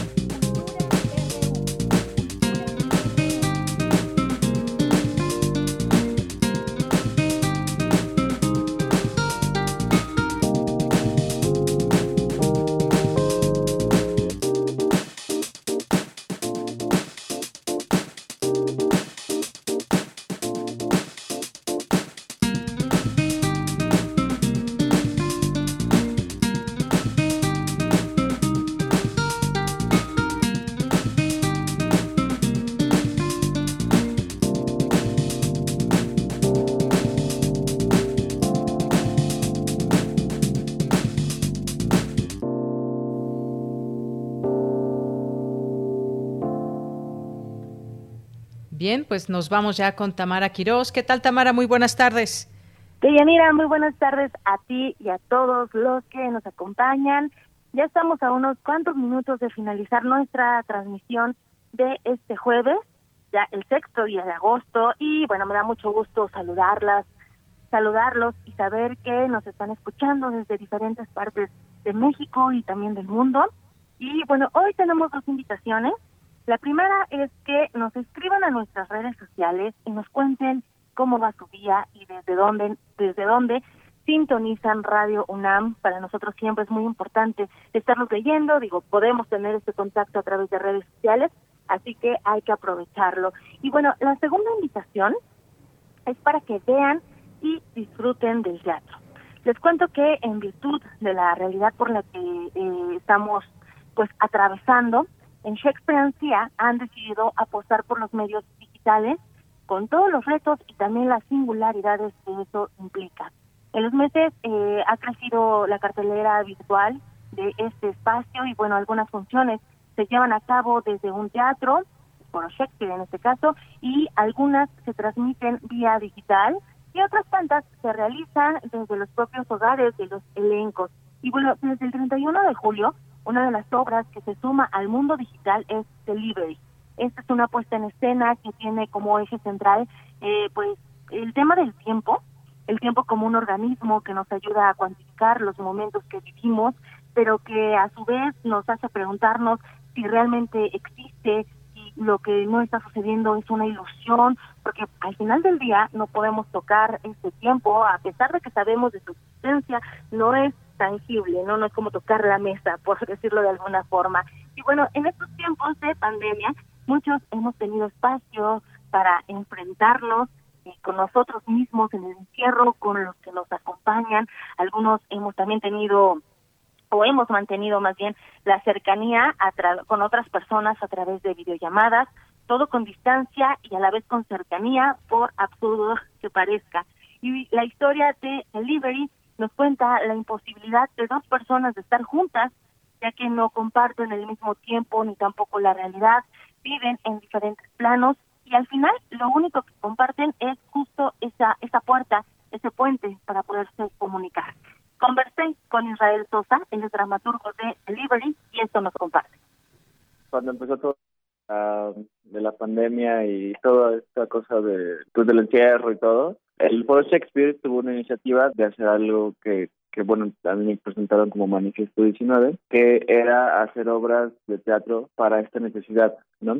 Entonces, eh, yo me enteré de eso porque Valeria Lemos, la actriz, eh, me invitó a colaborar, ¿no? Con ellos a escribir un texto. Y, y comentando un poco, yo traía una idea ahí para un cortometraje que terminó siendo la obra de teatro. Está puesta en cámara más bien, que es lo que estamos dando funciones. Entonces fue, una, un proyecto que surgió justo para esta nueva necesidad y para las plataformas digitales. Uno en teatro va haciendo callo, ¿no? Y va viendo la gente y, va, y sabe cómo va funcionando la obra, sabe si va bajando de ritmo o no, pero aquí realmente no, no tienes esa ventaja, no tienes esa, esa cosa. Ahora lo que sí tienes es la oportunidad de jugar con la imagen y con las cámaras, ¿no?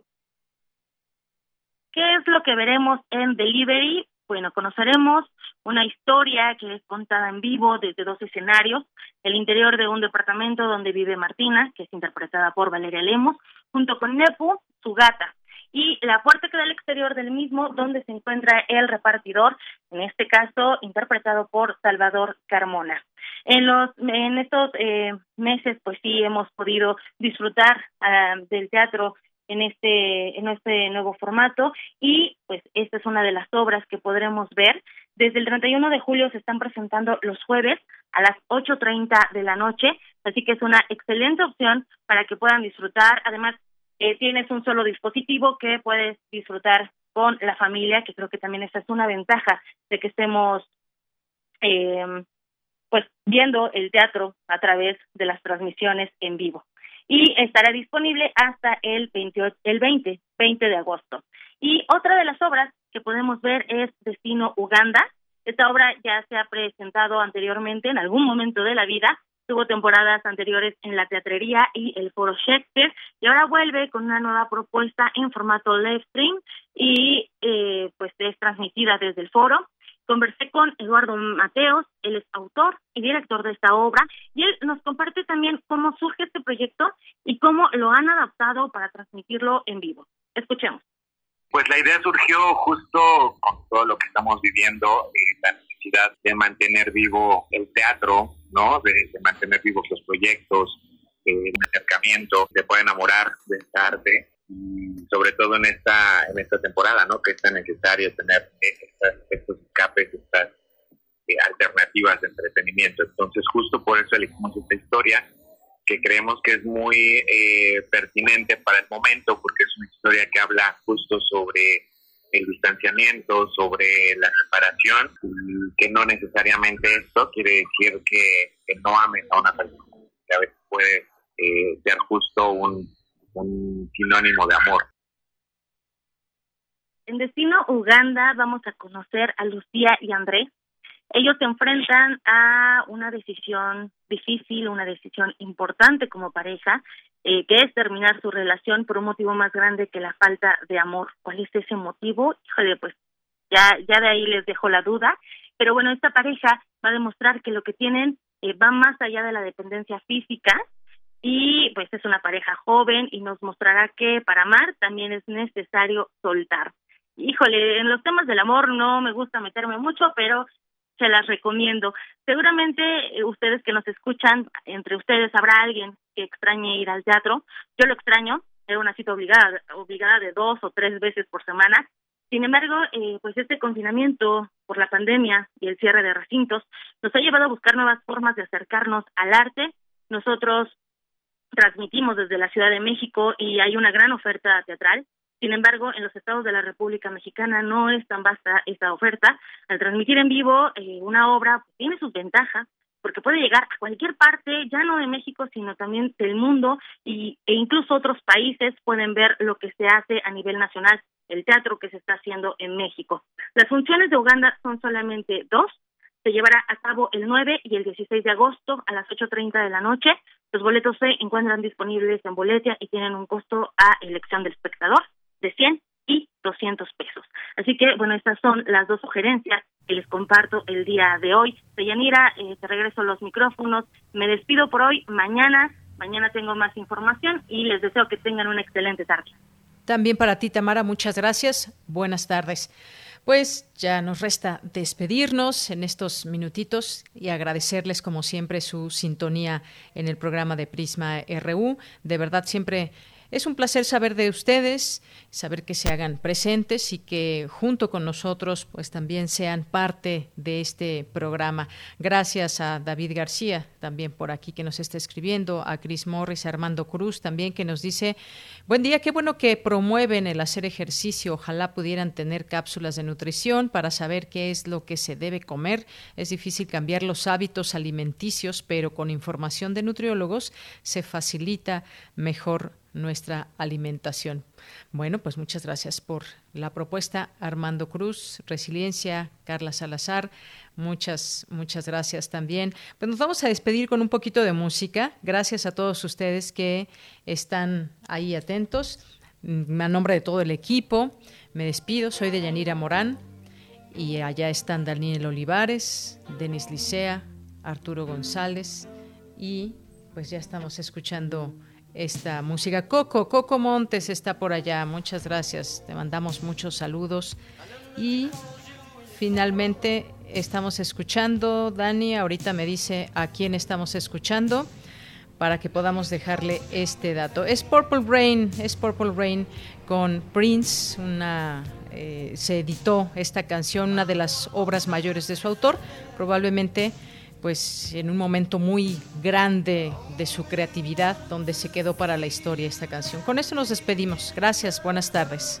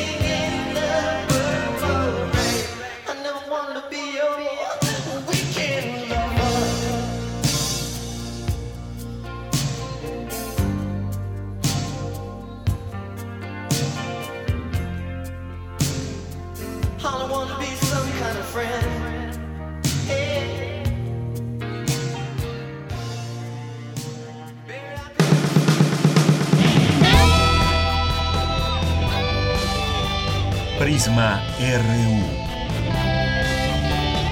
Relatamos al mundo.